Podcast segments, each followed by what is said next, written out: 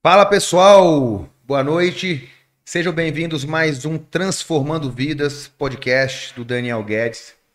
E estamos aqui mais uma vez, hoje com um convidado mais que especial, convidado antigo, meu irmão. Então, um assunto aqui não vai faltar. Nosso amigo, treinador, preparador, coach, investidor financeiro. O que mais, Leandro, que você faz? Leandro Ah. Portela. Valeu, é uma honra estar aqui. É, esse podcast eu sei que é um projeto antigo do Daniel. Desculpa. E até que enfim saiu. A gente tem uma história, né, cara? É. Na verdade, tipo, o Daniel se tornou um, um atleta de nível internacional, é um cara pró. E meio que começou meio desinteressado, assim, né, cara? O negócio, bicho, acho que dá pra você, pô, vamos ver, vamos tentar e tal, não sei o quê. É, né? E começou como eu acho que começou como todo mundo antigamente começava, né? Alguém chegava e falava assim, cara, tu tem físico pra ser bodybuilder, pô. E alguém falava, o cara ia acreditando, o Daniel nunca acreditou, vamos falar a verdade. É. O Daniel sempre foi um cara. Eu acho que é, é uma característica de quem é muito autocrítico, né, cara? Tipo, inicialmente você fica, cara, será que eu consigo? Será que eu posso? Será que eu, que eu vou conseguir e tal? Mas aí teve a ajuda do Maradona, que foi um cara que eu acho que tipo, foi o cara que botou a lenha na fogueira alavancou, mesmo. né? E o negócio aconteceu. E aí tá aí agora. É, pessoal, se vocês não sabem, foi assim mesmo. Aos 31 anos, Leandro Portela, eu, eu tinha loja lá na Companhia Atlética, loja de suplemento, a gente virou amigo, já treinava, já, eu já malhava um tempão, só não era um cara dedicado, não tinha nada a ver com esporte, né? Eu era marombeiro, né? Cara, o Daniel era o seguinte: o Daniel era o cara que gostava de treinar, mas não tinha rotina nenhuma para o treino. É, verdade. Não tinha dieta dimensionada, não tinha descanso, era o cara da noitada, da bebida. É. E mesmo com tudo errado, o físico era muito bom. É, Eu acho que, tipo assim, ali foi o sinal de que a gente falou assim, cara, tu faz tudo errado e tu tem um físico assim, se fizer tudo certo, vai evoluir muito. O Daniel foi assimilando isso com o tempo, né? Não foi um negócio da noite pro dia, porque era um cara que gostava da noite, gostava de cerveja. é, eu tive que realmente aceitar o desafio e sabia que eu ia parar de fazer tudo que eu gostava, né? É. E aí eu acho legal que, tipo assim, é uma, é uma chave que foi virando, né? E olha onde tu chegou. E eu, e eu lembro o seguinte, pessoal. A minha primeira preparação tava eu, Leandro Elton, outro, outro amigo nosso. Aí o pessoal falou assim: olha, o Leandro vai fazer teu treino e o Elton ia passar o protocolo, dieta, né? Aham. Substância. E aí, beleza. Aí eu fiz um off, cheguei lá no meus 102 quilos, até com celulite eu tava, ganhei celulite e tal. Aí, quando eu comecei a secar, três meses antes, eu lembro que o Elton tirou todo meu sal, todas minhas frutas, tirou tudo. Já tava no arroz e frango. Era batata doce e frango É. o dia inteiro, numa quantidade pequena. E eu vou falar pra vocês, vocês nunca sofreram numa dieta como eu sofri. Eu sofri numa dieta de mastigar o frango duro e seco e ele entrar na minha gengiva até sangrar. De eu ter que bater no liquidificador a batata com frango porque eu enguiava, eu não conseguia comer mais. Horrível, sem sal por três meses. Sem sabor nenhum. Eu sei que em uma semana eu perdi 10 quilos. Em uma semana, primeira semana do cutting, três meses do campeonato, eu perdi 10 quilos. Eu fui ficando pequeno na academia, não tinha uma veia. Eu falava assim, cara, tem alguma coisa errada, eu só tô ficando pequeno. É, outro bicho, não tá normal, eu não durmo com fome. É a noite inteira com fome. Não, é normal, é assim e tal, não sei o que lá e tal. Até que eu desisti, né, Leandro? Aham. Falei assim, Leandro, desisto, mano. Perdi todo o meu off em duas semanas. Não tem condições. Eu não durmo, eu não tenho vida, eu não consigo mais fazer isso e tal. Aí ele falou, calma, mano, não para não. Volta a comer. Eu lembro até hoje, volta a comer 200 e 200, 200 de proteína e 200 de carboidrato. E espera o Maradona, que o Maradona ia vir para Manaus dar um curso. Isso, uma palestra eu- ali na, na, na escola de enfermagem. É. Eu lembro disso. Aí o Cabo Zé falou: Não, eu vou falar com o Maradona e tal. Aí o Maradona veio, a gente falou com ele. Eu já tava fazendo uma dieta que nem o Leandro falou. Aumentei a proteína, voltei o sal, voltei o carbo. Tava mais ou menos com uns 98 quilos, né? E aí o Maradona falou assim: Ó, confia em mim e vamos embora. Aí foi a partir dali que eu fiz o meu primeiro campeonato. Não tinha vida de atleta, não tinha disciplina de atleta. Realmente eu era o cara da genética, Só fui saber que eu era do cara da mente porque eu me propus a fazer e fiz, né? E o esporte, é, ele não só mudou minha vida, mas como ele salvou minha vida. Justamente. O Leandro me conhece, né? Eu, é, pela, pela minha vida, sou um cara, sou, sou um cara humano, sou um ser humano, já fui jovem. Eu já capotei carro, já sofri acidentes, né? Então o esporte me tirou da Já bebida. apanhou sem saber quem tava te batendo. Já apanhei de sem saber de quem, né? Então o esporte ele me tirou da bebida, do meu estilo de vida ruim e me colocou num outro estilo de vida que me salvou. A partir dali, né, Leandro? Eu, Sim. eu comecei a constituir família, aí eu me entreguei para Deus e foi mudando a minha vida dali. Então existiu o Daniel antes campeonato e o Daniel pós-campeonato. Inclusive eu casei uma semana depois do meu primeiro campeonato, 2011. Não, eu, eu acho o mais legal de tudo, tipo, foi um negócio que foi acontecendo tão intuitivamente, né? Não teve nada planejado, nada programado. Você competiu, no ano seguinte eu competi, e meio que a gente se ajudou e tal, não sei o quê. Brigou também. Brigamos, nos afastamos, depois reconciliamos. Mas, tipo, eu acho legal da tua história que, tipo, você não só mudou sua vida pessoal, como tua vida profissional, pô Perfeito. né? Tu se tornou um dos melhores preparadores de atletas do Brasil. Isso é indiscutível. Recebo. Não, é indiscutível, tipo assim, eu falo isso pra todo mundo, cara. Tem muito preparador bom? Tem. Mas tem preparador que acerta com um, erra com outro. Eu assisti campeonato em Manaus, que tu fez um campeão por categoria e todos os overall eram, eram seus, pô. Ninguém faz isso com, sei lá, sorte não existe, cara. Você pegava todo tipo de atleta, o cara que come muito, o cara que come pouco, o cara da cabeça ruim, o cara que era robô. Tu pegou todo tipo de gente e fez vários campeões em todas as categorias. Tipo, isso é um currículo que poucas pessoas têm, pô. Competindo no mesmo campeonato. Competindo com o mesmo campeonato. Tipo, aqui em Manaus você arrastava tudo, pô. Né? A equipe Amazon Nutri era campeão, tinha categoria que era campeão, vice-campeão e terceiro lugar. E era, era muita gente, cara. É- é- eu acho que tu tem uma história como preparador que, na minha visão, você é um grande atleta, mas a tua história como preparador, ela, ela transcende tua história como, como atleta. É, eu, Porque, eu tipo assim, se você olhar os seus atletas hoje, vou dar o, o, o exemplo do Everton, o Everton se tornou um grande preparador. também. Além de ser um atleta pró. Pro. Querendo ou não, bicho, ele tem no DNA dele como preparador Daniel Guedes. É verdade. Entende? Então, tipo assim, você fez uma escola que está sendo mantida pelos seus antigos atletas. E se você for pensar, né, Leandro, é, como é que pode, né? É só que, era só questão de, de- Muitas pessoas às vezes morrem sem saber o, o sentido ah, da vida, por exemplo, sem saber o feeling que o cara tinha, o dom que ele tinha, o É. talento que ele tinha, né? Eu só fui testado uma vez, né? Saí da festa para o esporte. De- queria desistir várias vezes. Leandro, não aguento mais. Não, isso não é pra mim. Tá louco, Ele isso não é pra mim, não. É, aquele calma, mano, calma, mano, falta pouco e tal. É, e aí eu me desenvolvi no esporte, eu aprendi com isso, é, ensinei pessoas, a gente movimentou o esporte no estado todo, a gente, a gente lotou é, um teatro todo, a gente tirou um campeonato que era 10 reais para 70 reais e não tinha ingresso. O Lembra ingresso disso? acabou uma semana antes, tinha Uma antes. vendendo ingresso. Tinha cambista vendendo ingresso. Para você ver. O esporte cresceu muito. Hoje tem uma nova geração.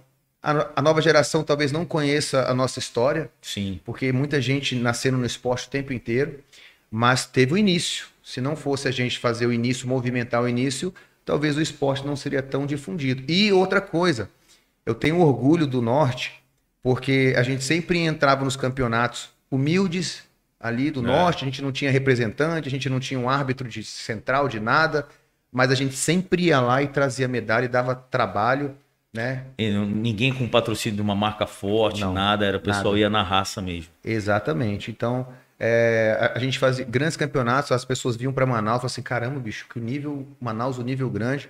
Leandro já competiu, Manaus, já foi overall em Manaus, já ganhou. Ele é o Davi, né? Derrubou o Golias. É, o Leandro foi competir no Arnold Class, acho que foi o, o Arnold mais difícil que eu já que eu, que eu já assisti. O Leandro estava igual um mendigo nessa preparação, que eu também vi.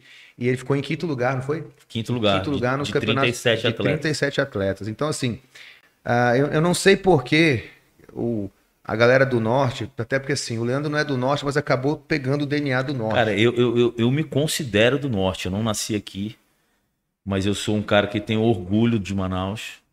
Tudo que eu tenho eu devo a essa, cidade, cara. Eu Toda também. oportunidade de vida, de trabalho, eu devo a essa cidade.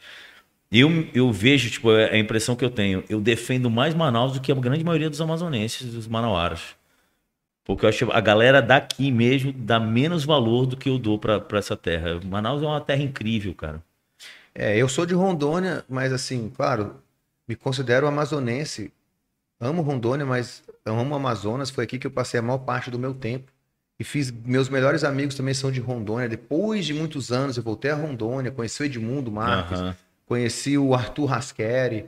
São todos de lá, né? Da minha cidade. Os caras nasceram na minha cidade também. Então, é, o mundo dá muitas voltas. E o a gente foi levar o esporte para lá também. A gente, a gente levou o esporte em Rondônia, a gente levou o esporte em Roraima, a gente levou. A gente só não teve muita abertura em Belém. Eu até fui lá para abrir uma turma de bodybuilding coach, tu lembra Eu que eu era disso. coordenador? Eu fui para Belém para fechar a turma lá, fiquei doente, cara, lá, voltei doente, passei um mês aqui ruim e não consegui abrir a turma lá. Mas Roraima, Rondônia, Amazonas, a gente plantou uma sementinha forte e ela, e ela, e ela cresceu e deu fruto. Bastante. Sim. Mas acho assim, eu, eu, eu, eu gostava mais do bodybuilder antes, do bodybuilding antes do que hoje. Eu, eu hoje não, não, não vou assistir campeonato. Acho que a galera tem que ir para conhecer e tal. Mas eu gostava da essência do, do, do fisiculturismo antigo, entende? Que eu acho, tipo assim, era uma galera que dava mais valor ao treino, valor à dieta, ao sofrimento e tal, não sei o quê. Hoje parece uma guerra muito metabólica, entende? É o pessoal usando muita coisa. A pessoa nem começou a treinar nem nada, já quer saber o que, que tá usando, o que, que usa, protocolo e tal. E é uma galera mais apressada, né, bicho? A gente foi, pô, eu fui competir, tu, teu teu primeiro campeonato foi 31. com 31. 2012 eu competi, eu tinha 38 ou 37 anos. Então, tipo assim, a gente tinha muito tempo de estrada, de treino e tal. Véi, né? E aí, é. Tipo assim, a gente foi tarde, né? Mas eu vejo, eu vejo uma galera muito ansiosa pelo palco. Eu acho, tipo assim, eu não sou o cara da genética, eu sou o cara do esforço, da cabeça. O que me levou a ganhar é porque eu gostava do processo. Eu gostava do treino, eu gostava do processo de, tipo assim, da dieta, aquele negócio de você ir tirando o aeróbio, olha o físico e faz e tal. Falta isso, falta aquilo.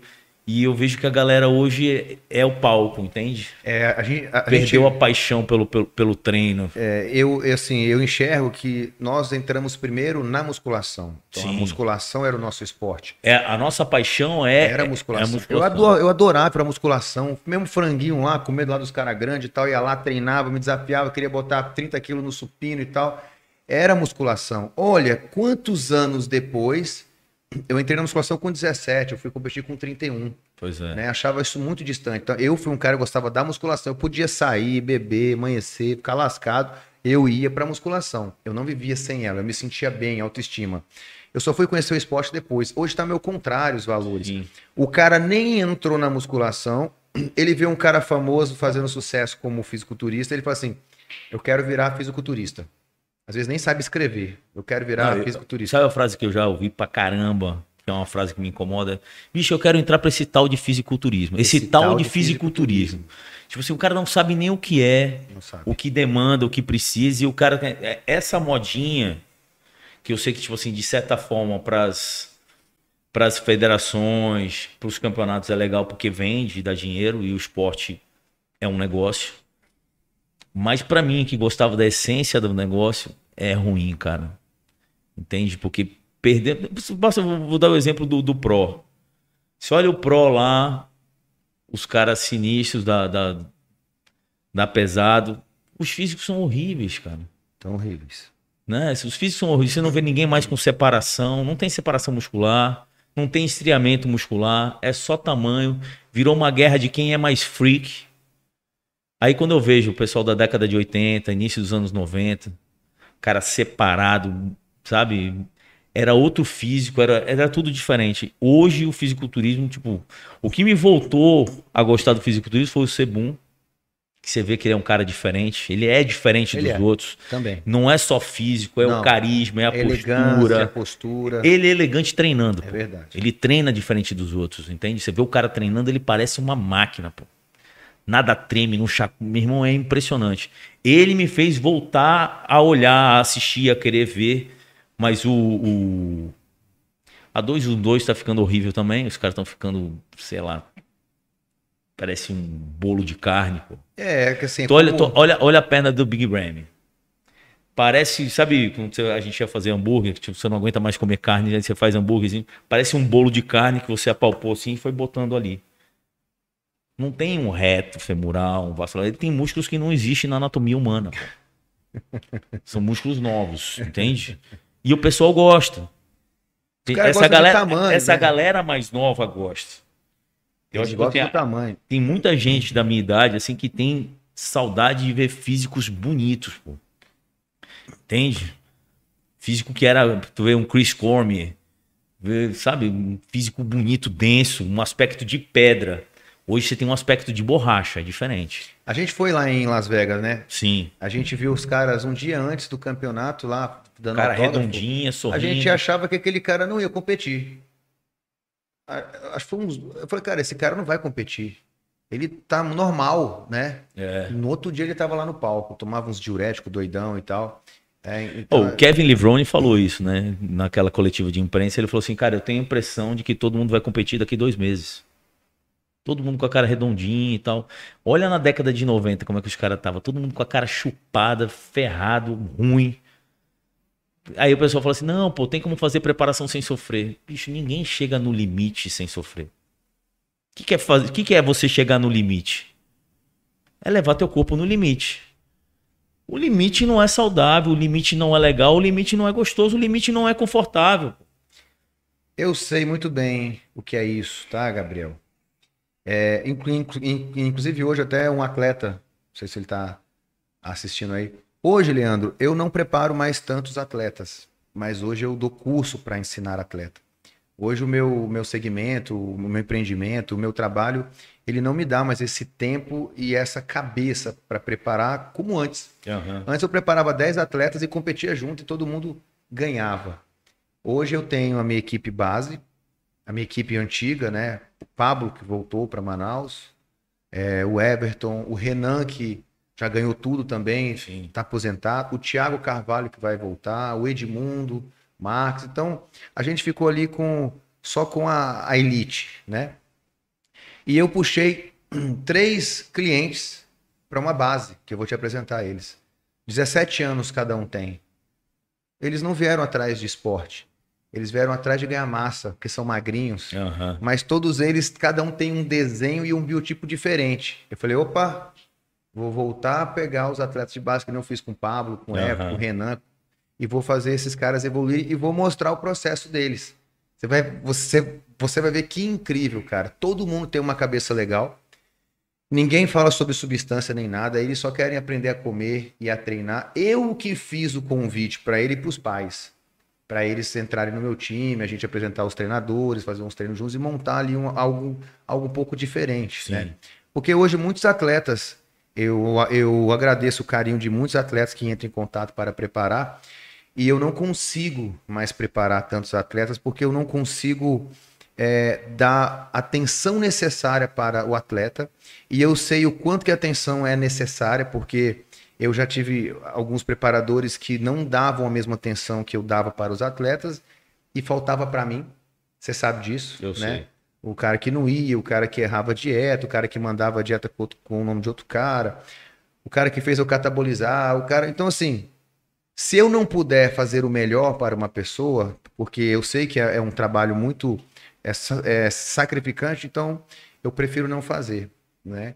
Então, só para as pessoas entenderem, hoje eu seleciono bastante quem eu vou preparar, mesmo que a pessoa pague, não importa o quanto ela me pagar, eu preciso entender se ela tem princípios, se ela tem um bom caráter, se ela tem a essência do esporte, Pois é. porque só para pagar, para tomar produto e substância, é, eu, eu prefiro indicar para uma outra pessoa, já que eu não tenho mais esse tempo nem essa, nessa essa paciência, né? Hoje, hoje Cara, eu, assim. eu vou te falar, eu não tenho já há um bom tempo paciência para trabalhar com atleta.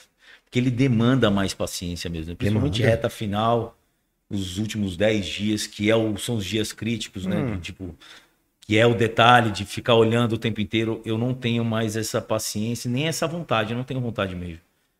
Eu gosto de trabalhar com gente comum, pô. Sabe? Sei. Eu gosto de pegar pessoas que têm dificuldade de treinar, ensinar a treinar, fazer a gostar de treinar, saber esse processo de, de, de- que treinar é mente, cara. Entende? As pessoas aprendem a treinar. Primeiro ela tem que aprender mentalmente o que é treinar. Eu falo, tipo, quem começa a treinar hoje, o teu limiar de dor é um, e esse limiar de dor você vai aprendendo. Geralmente, quando a pessoa começa a treinar, ela para a série quando ela começa a fazer força.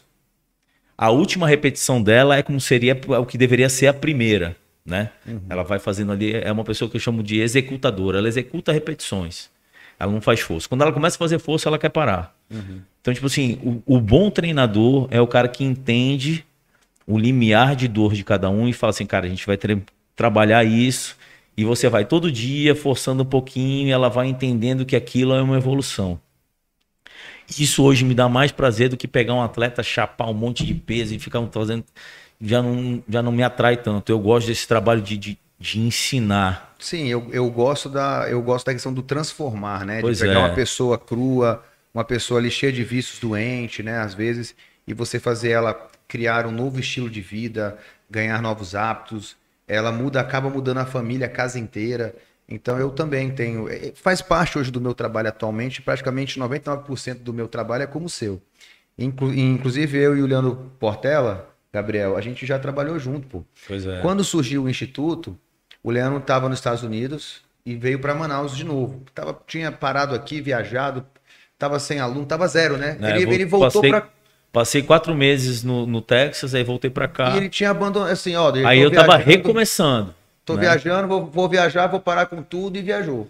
Quando eu voltei, eu recomecei, acho que eu tava uma semana e pouco aqui, e o Daniel me mandou mensagem. Bicho, bora sentar pra conversar e tal, não sei o que, tô com um projeto assim e tal, do instituto, lá, lá. queria um treinador junto comigo, vamos sair pra conversar. Aí a gente conversou. O Daniel é um cara visionário, eu tô falando isso aqui, mas eu já falei pra ele, o Daniel sempre foi um cara visionário, um cara que empreendedor.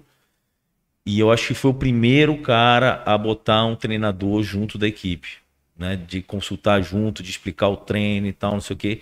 E a gente foi construindo Foi. esse conceito. A Hoje gente- o Daniel tem uma equipe de treinadores, sei lá, tem 7, 8, 10 treinadores. E o que eu acho legal, o Daniel ele tem um, um- um- eu acho que é um dom, que eu acho que é um dom que eu tenho parecido de é entender o perfil da pessoa, né? Você no bate-papo você vai entendendo, cara, esse cara aqui ele precisa de um um afago, esse cara tem que ser na porrada, esse cara é mais pragmático, não pode ficar de muita conversa e tal, e ele vai direcionando isso. E eu achei tipo assim, esse lance da equipe de treinadores que tu montou, cara, eu trabalho com essa porra, né? Você vê que cada um tem um perfil e os alunos vão direcionando, aí tipo, até tira de um, bicho, esse aqui já não te atende mais, tem que ir pra cá e, e, e- eu acho um trabalho legal, cara. Cara, eu vou te falar, é, você, a hora que você entende que através do treino, da dieta, você muda a vida da pessoa. Tipo assim, eu tenho várias histórias de ter mudado a vida das pessoas. É do caralho, desculpa o palavrão, mas eu falo palavrão pra caramba. É do caralho você mudar a vida das pessoas. Porque elas, quando começam com a gente, elas não têm noção do que isso pode transformar na vida delas, né? Não tem. Aí essa transformação, quando vai para dentro da vida, da vida pessoal e tal, é, um, um- é uma coisa muito gratificante e o mais legal é você ser bem remunerado por isso. Porque ninguém vive de, de- de gratidão só, né? A gente é profissional. Perfeito. É, inclusive, assim, nós preparamos, nós preparamos as pessoas para uma vida inteira, né? Quando a gente fala a, a a diferença entre a preparação de um atleta e a preparação de uma pessoa comum, é que o atleta, geralmente, você prepara ele por um período. Sim. Mas uma pessoa comum, você prepara ela para a vida, para ela ter mais longevidade, mais vitalidade. E a gente tem que quebrar esse paradigma da maioria das pessoas que elas, tipo, elas te procuram, me procuram, porque elas querem emagrecer, ficar mais bonitas e tal. E a grande maioria acha que, tipo assim, eu vou fazer isso um tempo e depois eu vou só manter. Quando é que eu vou ficar bem? É, aí, tipo, cara, a gente vai mudando e a pessoa vai entendendo, tipo assim, isso é pro resto da minha vida. Pô. Exatamente. Malhar é pro resto da vida, uma rotina com uma dieta balanceada é pro resto da minha vida. Quanto mais músculo eu tiver e mais meu metabolismo tiver ok, me dá mais liberdade de quando viajar sair e voltar. Quem tem mais músculo tem mais liberdade, entende? Aí as coisas que eu falo sempre. Se você quer emagrecer, Leandro, Daniel, eu não tenho tempo, meu tempo é curto. Eu tenho que escolher. Se você quer emagrecer, escolha musculação. Musculação é o que vai te dar um emagrecimento sustentável. Quanto mais músculo você tem, maior é seu metabolismo, mais calorias você queima parado. Tu acha que o Daniel viaja, come o que ele gosta e tal, acontece alguma coisa? Não acontece nada. Eu sempre faço comparativo da galera que eu chamo de aeróbio dependente Uhum. e a galera da musculação. Aeróbio dependente é aquele cara que corre 10 km todo dia, acorda de manhã cedo, vai pedala, faz não sei quantos quilômetros de pedal, de tarde corre, depois faz bike, o pessoal do triatlo e tal, não sei o quê. Essa galera é uma galera super saudável, não estou discutindo isso. Mas é uma galera que depende desse gasto calórico diário. O cara gasta, sei lá, mil calorias dia. Quando ele viaja com a família, ele não vai pedalar, ele não vai correr, ou ele vai correr muito menos do que ele corre na, na rotina normal. Aí ele tem um débito de mil calorias a menos que ele queima por dia. Só que na viagem ele vai ter uma liberdade de comer mais. Aí ele come 500 calorias a mais. E não tem músculo, né? Aí o que, que acontece? São 1.500 calorias de diferença por dia. Quando ele volta da viagem, ele tá o quê? Gordo. Gordo e ferrado. Um cara como o Daniel, como quem treina, eu, o gasto calórico é meu, não é externo, entende? Inclusive, eu tenho perco uma queima rápido. calórica grande pela quantidade de músculo que eu tenho. Tu engorda ou tu perde peso? Eu perco Eu peso. perco peso. Eu perco Se eu peso. ficar uma semana, ó, eu tive, eu, eu tive uma infecção domingo. Então não consigo comer direito domingo, nem beber água, nem segunda-feira o dia inteiro. Eu fui começar a comer melhor hoje. Eu já perdi peso, emagreço. Daniel, ó, dia 10 de abril eu fiz uma cirurgia de apêndice. Quando eu fiz a cirurgia, eu estava treinando, eu estava com 88, quase 89 quilos.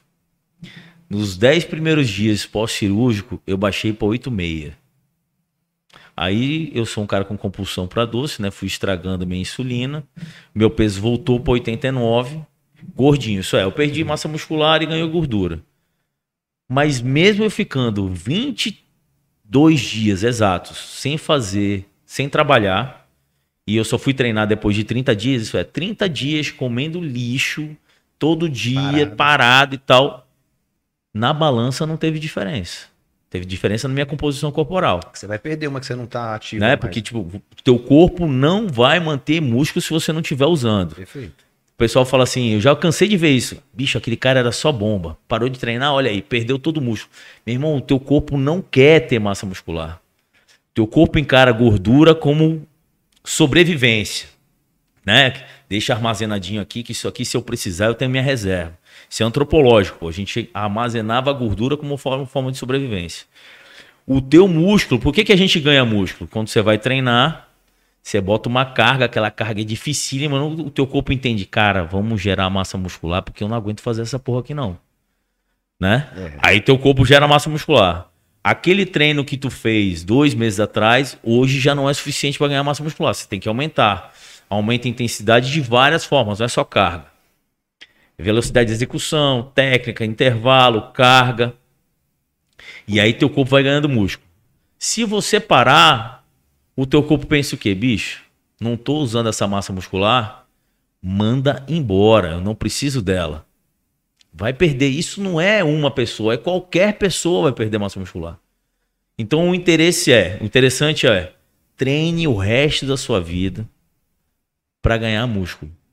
E é, tem alguns, alguns mitos, né? Cara, que eu achava muito engraçado. Eu atendia junto com o Daniel no instituto. Aí o cara sentava. Não, ó, deixa eu falar logo. Eu não quero ficar como você, tá? Como se fosse fácil ficar igual o Daniel. Eu tentei a minha vida inteira ficar do tamanho do Daniel. A gente treinava junto, a gente fazia tudo junto. É. Eu fiquei desse jeito aqui, 89 quilos. O Daniel chegou a 124, pô. e, meu irmão, esse cara come quantidade de comida. Comia, né? Absurdas, pô. O cara treina igual um animal, igual um monstro. O Daniel é um cara tão focado que o Daniel, tipo assim, o defeito do Daniel era dorsal, né? O Daniel tinha um braço grande, peito grande, tudo. Ele foi atrás de todos os treinadores que pudessem ajudar ele a desenvolver o dorsal dele. Aí chega um cara e senta na frente dele e acha que a gente tem que fazer um protocolo para evitar que ele fique do tamanho do Daniel. Eu tento explicar para todo mundo o seguinte, ó. Né? Você, como você quer melhor ter um físico estético, ir para praia, para piscina, sair de lanche e ter um físico bonito. Então você tá aqui, teu objetivo é bem aqui e o Daniel tá bem aqui na ponta. Não existe um protocolo de dieta e de treino que você pule daqui para cá. Para você chegar no Daniel, tu vai ter que passar pelo seu objetivo. Então, cara, na pior das hipóteses, você treinar louco para ser o Daniel, você chega no seu objetivo mais rápido. Então, músculo não não aparece do nada, não é da noite pro dia. A coisa mais fácil de consertar é se você ficar mais forte do que você quer. Você para. Rapidinho você perde. Eu sempre, eu sempre falo, calma, que você não vai acordar de um dia por outro e vai falar assim: Meu Deus, eu, Oh! fiquei, eu fiquei com o Eu braço estou super musculoso. Caraca, eu estou com 50 centímetros de bíceps. Eu falei pro Daniel que eu não queria ficar Não forte. vai acontecer, cara. Não vai acontecer. É, mas, mas assim, Leandro, eu, eu sempre falo o Principalmente seguinte, mulher. E e esse medo é maior ainda nas mulheres, que é 10 vezes mais difícil ganhar músculo porque elas não têm testosterona. Exatamente. Elas têm 10% no máximo de testosterona do que a gente tem. Então, tipo, a mulher acha, olha para atletas como a Carol Alves, como a Dani. Bicho, a vida dessas duas meninas é 100% voltada para isso, cara. Eu já tive a oportunidade de treinar a Dani e já tive a oportunidade de treinar a Carol. Cara, elas treinam numa intensidade. São duas máquinas. numa- Não, é impressionante, cara. É impressionante. Eu não conheço nenhuma mulher e pouquíssimos homens que aguentariam treinar como elas treinam. Pessoal, elas são duas atletas profissionais da categoria Women's Physique amazonenses. São sinistras. É, é nível internacional. Ó. Então, tipo assim, e eu já vi mulher falando, não, porque eu não quero. Cara, pelo amor de Deus, nem se você quiser, você não vai conseguir. É verdade. Não é algo alcançável, entende? Mas aí, Leandro, a gente tem um papel de ensinar. Sim. Muitas pessoas, elas não sabem, assim, a gente, a gente às vezes até brinca, né, julga, mas assim, cara, é- eles realmente não sabem, é o que eles escutam, é o que eles veem, é, o que falam. Hoje a mídia tá aberta para qualquer um Zé falar qualquer coisa. Você vê um monte de, de famoso, um monte de blogueiro Falando que fa- besteira. falando besteira e as pessoas escutam. Então, nosso papel, todo dia, cara, meu papel é, é ensinar. Falei, cara, relaxa com isso. Não, e e mim, não é porque é famoso que sabe. Não é porque é famoso A que grande, sabe. na, na verdade, a grande maioria dos famosos são os que mais falam merda, né? Pouquíssimos são caras que, tipo assim, que falam coisas com conteúdo. Assim, quando o cara é patrocinado por alguma coisa, ele vai lá e faz aquela propaganda para aquele negócio, incentiva Sim. todo mundo a comprar e não usa, né? Porque é ruim. Justamente. Leandro, bora falar sobre alguns assuntos assim para quebrar algumas, para a gente explicar um pouco co- como funciona a questão de físico, queima, dieta, que você, ass- assim como treinador, você também já preparou e você também tem uma dieta, você tem a sua dieta que gente, eu quero que a gente explique sobre sobre diferentes tipos de perfis, né? Por, por exemplo, bio- biotipo físico. Quando a, a gente fala no esporte, a gente também fala de categorias. E nem todo mundo que quer competir naquela categoria, ele consegue. Porque os- as categorias elas foram definidas por estrutura física. Então, por exemplo, eu sou um cara que tem uma genética, tem um biotipo ali de um mesomorfo. É um cara que consegue ganhar mais massa, mas eu também engordo, mas eu consigo ganhar mais massa do que o Leandro Portela, que tem um biotipo mais ectomorfo. Sim. O Leandro, é o que ele falou, ele já fez tudo que vocês imaginarem, já fez todas as dietas que vocês imaginarem, já comeu 10 mil calorias, já tomou o que você imaginar, e ele não consegue aumentar o peso dele, é estrutura. O Leandro, ele já sabe que a estrutura dela, dele é aquela estrutura, e ele realmente entrou nos campeonatos, até já foi de bodybuilder. Aham. Mas a categoria dele é, é um Classic Physique, é um Classic. Por quê? Porque ele não consegue ficar pesado. Não é porque ele não tentou. Porque, como ele falou, o Leandro, por exemplo, treino de perna, ele treinava perna mais pesado do que eu. O Leandro treinava braço mais pesado do que eu. Mas o Leandro era menor do que eu. Bem menor. O Leandro já chegou a comer mais. O Leandro tinha uma testosterona, vamos lá, de 5 mil. Eu já Mas- fiz de tudo. Já fez, mas era menor do que eu. Então isso é uma questão de genética. Perfeito? Então, o biotipo físico está muito ligado de como o nosso corpo, de como a nossa genética se comporta.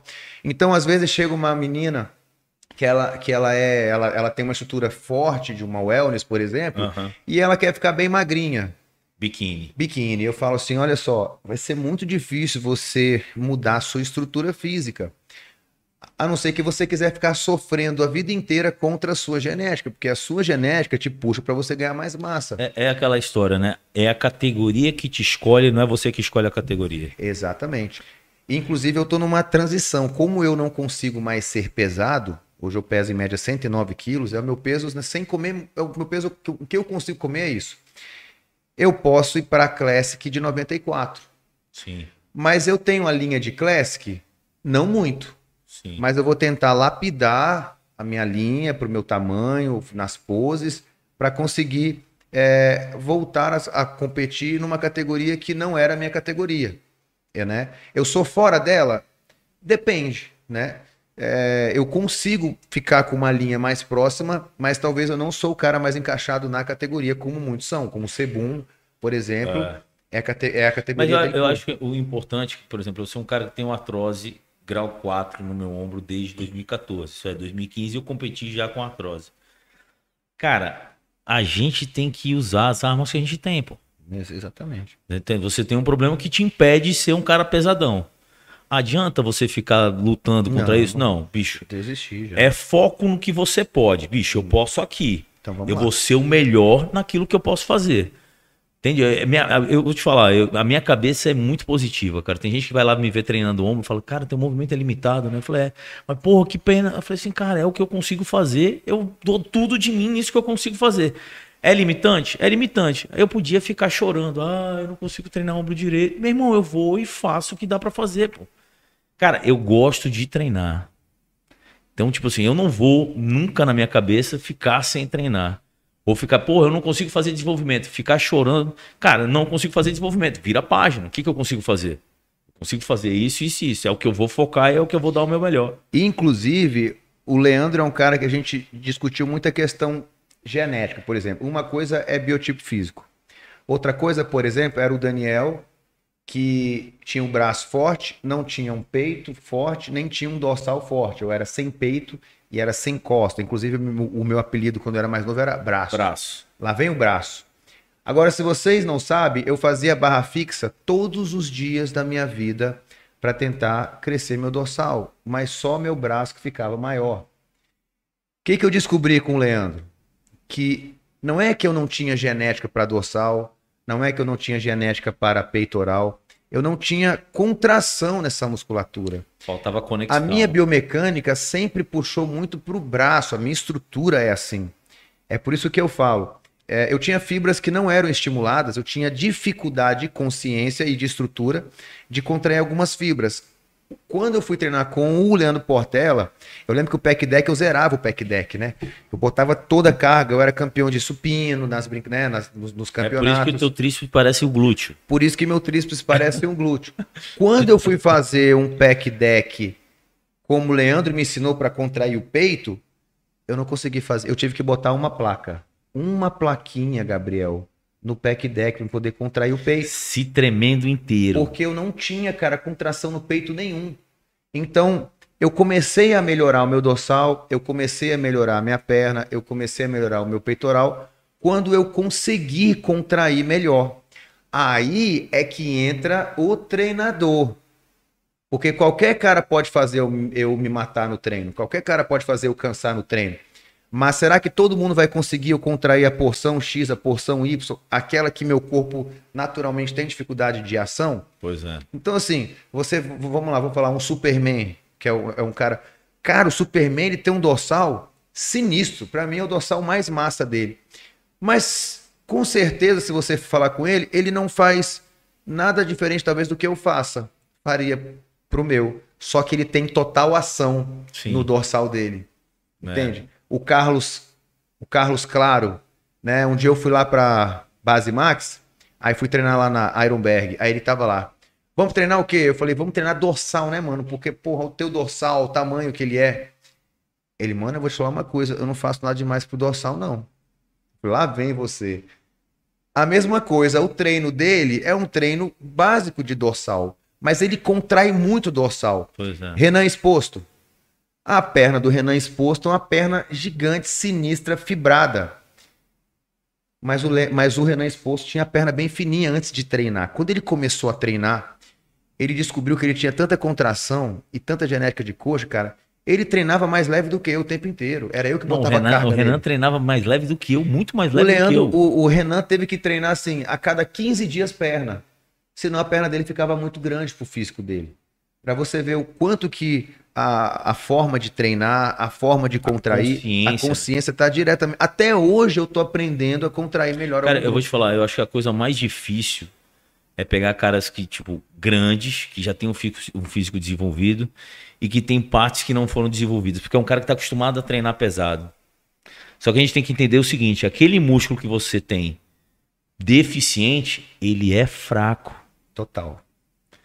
Como é que você vai fazer uma musculatura fraca se ativada com muita carga? Você vai, se eu botar muita carga, vai ativar aquilo que é Vai forte. ativar o forte. Como é que você tem que aprender? Eu, eu já vi vários treinadores famosos falando que isso é ridículo. Me desculpa, mas é fácil de tentar entender. Meu músculo fraco precisa ser ativado. Preciso aprender a ativar. Não é nem aprender a treinar. É ativar. Cara, achei aqui. Quem não tem essa facilidade de ativação, e o Daniel sabe disso, cara, você fica o tempo inteiro, a cada repetição, achei, perdi.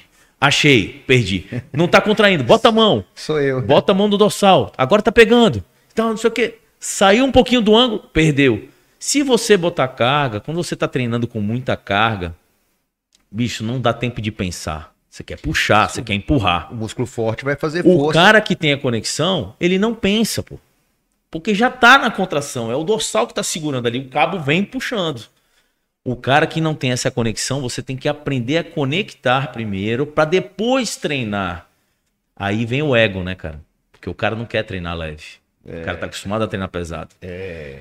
Aí o cara não vai querer treinar leve, não vai querer passar por esse processo. Bicho, é um processo pedagógico. Você vai aprender para depois treinar pesado.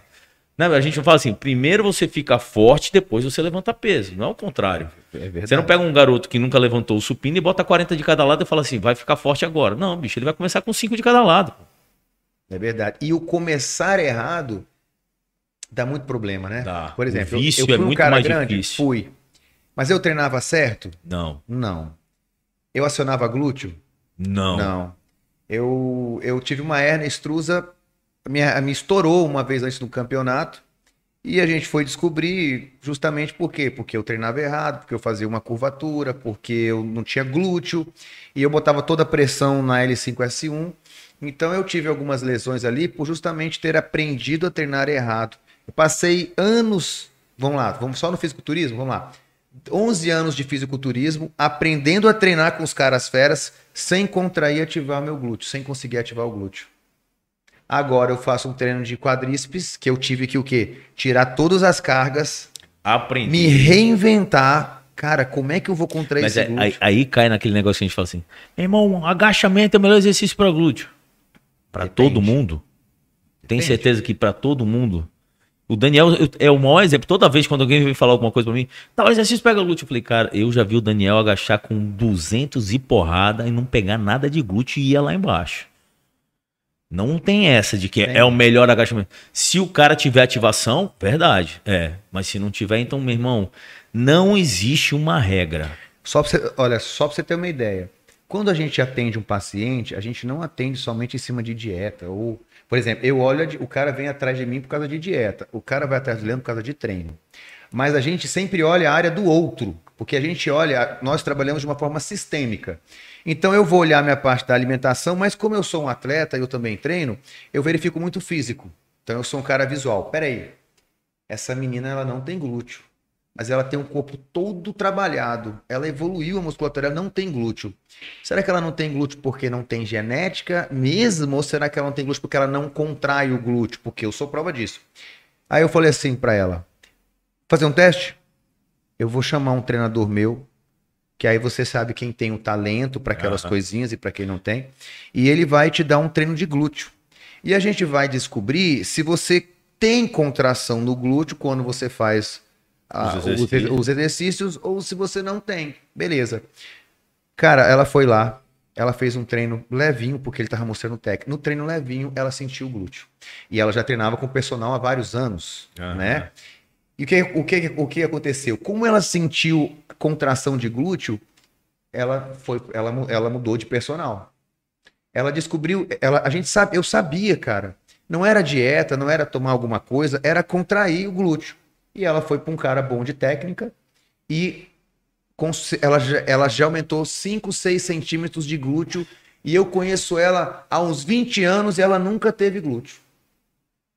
Só para você ver. Técnica, treino. Agora, é. é por isso que eu falo assim: muita gente posta treino. Não, porque o exercício melhor é esse, porque o movimento é esse, porque assim. É o, é o que o Leandro falou, mas será que é para todo mundo? Vários exercícios que eu faço nunca funcionou bem para mim. Cara, eu tenho alunos que, tipo assim, búlgaro pega absurdamente, eu tenho um aluno que faz búlgaro não pega nada. Aí, tipo assim, eu vou ficar insistindo no búlgaro com ela. Só que é o búlgaro. Não, é o búlgaro. O búlgaro é muito bom. Não, cara, ela pode até deixar o búlgaro, tira o búlgaro do treino dela, deixa lá pra frente. De repente, quando ela melhorar a ativação dela, a gente, vamos testar o búlgaro agora. Cara, agora tá pegando. Então, tipo assim, não existe uma receita, cara. Todo mundo sabe quais são os exercícios que pega glúteo. Ah, faz avanço faz é, búlgaro, faz agachamento. Os exercícios todo mundo sabe quem, ah, quais estão. Eu, fazia... Agora, você descobrir para cada pessoa, para cada postura, pô, você sabe que você sabe muito bem disso. A tua coluna, as curvaturas da tua coluna influenciam diretamente no teu glúteo. Total. Então, tipo, você pega uma menina que tem uma, uma curvatura lombar mais retificada, você vai saber que o trabalho vai ser mais difícil, pô. E aí o cara manda, às vezes, agachar até embaixo, porque tem que agachar. Aí retifica final, mais ainda, ela entra... prejudica o disco da coluna, porque você vai aumentar a compressão e ativação de glúteo zero. Exatamente. Então, pessoal, é, eu vou te falar. Quando o pessoal fala, fala de treino para mim, eu não sou treinador, mas o Leandro tá de prova. Eu já fui atrás de muitos treinadores, eu já passei na mão de muitos treinadores, eu fui um cara que investi nisso, eu trouxe pós-graduação para cá, eu trouxe treinadores para cá, pra gente tentar se desenvolver. Cara, Todo falar, mundo traz uma coisa boa eu, pra gente. Eu vou te falar né? uma parada. Eu sou personal, sou treinador. Mas, cara, seria ridículo eu te dizer que você não entende de treino. O Daniel não pode falar de treino, que ele é nutricionista. Cara, pelo amor de Deus, pô. Um cara que tem 20 anos, 30 anos de treino, como você tem, sabe de treino muito mais do que muito treinador. Pô tem, tem um feeling de treino, um, um, um, feeling de olhar e identificar o que tá bom, o que tá ruim, muito melhor do que muito treinador. A gente tem que saber, tipo assim, desmistificar que o, o, treinador não pode falar de dieta, o nutricionista não pode falar de treino. Bicho, tem nutricionista que não pode falar de treino mesmo que não entende nada. Mas, bicho, eu sou contra esse negócio, tipo assim, não, tu não pode falar de treino, você não pode dar palpite no treino. Meu irmão, toda vez que eu tive atleta, aluno que era do instituto, o Daniel mandava mensagem para mim: pô, Leandro, o dorsal não tá evoluindo, pô, o ombro dele melhorou, o dorsal não tá evoluindo. Bicho, se o Daniel falou, eu sei que ele manja, pô. Eu, porra, eu tenho que dar uma atenção especial no, dorsal do cara. Essa. É, não, não, existe esse limite, cara. Eu acho que, tipo assim, existe uma concorrência, às vezes, entre nutricionista e treinador. Não, o cara tá falando do meu treino. Ah, você é o quê? Você é o. É o. É deus grego do treino, que você ninguém pode dar palpite é, no teu treino. Eu acho, eu acho isso ridículo. Eu acho cara. que é por isso que os meus os treinadores, os, os, os treinadores do, do instituto, é, o ator principal é sempre o paciente. Então, não é questão de ego, é são pessoas que a gente tem condições de dialogar. Cara, Daniel, eu acho que ele tá perdendo força logo no início. Cara, eu acho que ele tá ficando murcho. Ele tá ficando mais vazio. Eu falei, pô, então eu vou encher de carboidrato. Porque o cara tá vendo o cara todos os dias né? Assim como chega o cliente, olha só esse dia, eu, cara, eu tenho um cuidado para falar de qualquer coisa de treino, porque as pessoas elas se magoam tanto, né, que pois o que você é. disse. Esses dias veio um cliente aqui. O que foi isso? Foi aqui ou não? Não. Tá, é porque eu acho que tá lá, eu acho que tá aberto até lá fora. É, recebi um cliente e eu sei que ele é novo de treino. Mas eu percebo, eu percebi, cara, que tá faltando ali uns treinos com um pouco de carga. Não é porque a pessoa é nova no treino que ela, ela não, pode pegar um pouquinho pesado. de carga, né? E aí eu comentei isso daí com ele, eu sei que era o treinador, né? Comentei. E a maneira que chegou até, até o ouvido do treinador, do, do treinador ou da treinadora, eu, ela me abordou, eu quero falar com você. Aí eu falei, o que, que foi? Não, sobre aquele cliente, porque a mãe dele veio me falar. Mas o meu treino é assim, falei assim, olha só, eu não falei de treino, eu falei para ele, para ele começar a tentar trabalhar com alguns exercícios com um pouco mais de carga, porque carga devolve uma densidade, ele precisa também. Aí começou a ficar chateada, eu sei que ela ficou chateada pelo meu comentário. Uhum. Eu falei assim, é uma pessoa que não dá para trabalhar junto. Pois é. Porque ela não, ela simplesmente, ela quis colocar a opinião dela na frente, foi são pessoas que você não consegue ter um diálogo do paciente. Assim como eu tenho um cliente, Leandro, que, por exemplo, o cara estava treinando ali com, com o nosso treinador, e você sabe que todo mundo tem nível. Às vezes o treinador é bom, mas é novo, então ele, ele precisa estar tá evoluindo no processo, né? Uhum. Ele evolui. E aí o treinador, um mês, eu vi que o dorsal do cara não evoluiu. Dois meses, Dois meses não evoluiu. Três meses eu falei assim, irmão, eu preciso trocar você de treinador. Não é que o meu treinador A não seja bom, mas você já evoluiu num nível que você precisa do treinador B, porque o B tem mais experiência e tem mais técnica para poder ativar o seu dorsal. Ou às vezes eu faço até um treino avulso. Cara, dá um treinozinho com esse treinador, são todos do meu time. Eu sou técnico. Uhum. Falei, cara, eu vou jogar, de, eu vou mudar de, de jogador. O cara voltou, o cara sentiu o dorsal, inflamou. Por isso que eu falo, quanto mais o treinador treinar, quanto mais ele se experimentar, mais ele vai conseguir ensinar o aluno dele a contrair. Eu tenho outro aluno que o cara tá uma máquina. Eu sempre, todo sábado, geralmente eu marco com um treino com um aluno. Uhum. Porque a gente curte o treino e eu consigo entender como é que ele está treinando. Porque a evolução de muitos clientes meus deixam a desejar por causa do treino. Cara, é o treino que Entende isso? Por causa do treino. Então, o treino é que gera demanda para comida. Tudo. Se eu passei um pouco mais de carboidrato, é porque eu sei que ele vai treinar forte. Se ele não treinar forte, pode sobrar, sobrar. um pouco de carro. Ah, eu acho que eu tô meio inchado. Eu falei, você tá treinando forte? É, não, então, eu tô indo só duas vezes na semana. Eu falei assim, então não vai dar certo, né? Aí eu fui dar um treino. Leandro, eu vou te falar. O cara, eu fui colocando carga na extensora, ele foi indo na minha carga. Eu fui colocando carga na extensora, ele foi minha... Eu zerei a extensora. Eu falei assim, e aí? Você vai ficar com o primeiro lugar ou com o segundo lugar? Ele falou assim: eu vou com o primeiro. E ele foi, ele fez. Eu falei: caramba, bicho, esse cara vai me ganhar. Cabeça de treino. E ele é um cara novo de treino. O que que acontece? É um cara que não fica mais inflamado quando treina. Por quê? Porque ele já está muito condicionado aos treinos. E o treinador dele, apesar de ser uma grande pessoa e um bom treinador, ele já não consegue mais fazer esse cara evoluir, porque ele, como ele nunca chegou num nível alto de treino, ele não sabe fazer o aluno dele chegar num nível alto de treino. Chega no limite dele. Chega, chega no limite dele do e treinador. não do aluno. E aí, como é que eu chego para esse cara e falo, meu irmão, para esse cara evoluir, ele precisa mudar o nível dele. E você não está conseguindo mais chegar nesse nível que ele precisa. É bem delicado, é. mas todo mundo sabe que quem é o ator principal?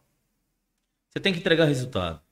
É o cara. É o, é Daniel, é o fala o que você quiser que eu faço. E a gente tenta ali. Isso é bom pro treinador, porque ele, pô, cara, eu preciso evoluir. Eu preciso treinar mais. A gente conhece o amigo, né? A gente tem um treinador muito bom, bacana, inteligente, de fisiologia, de tudo. A gente não briga com ele o tempo inteiro? Pra ele fazer dieta, pra ele treinar? Vai treinar.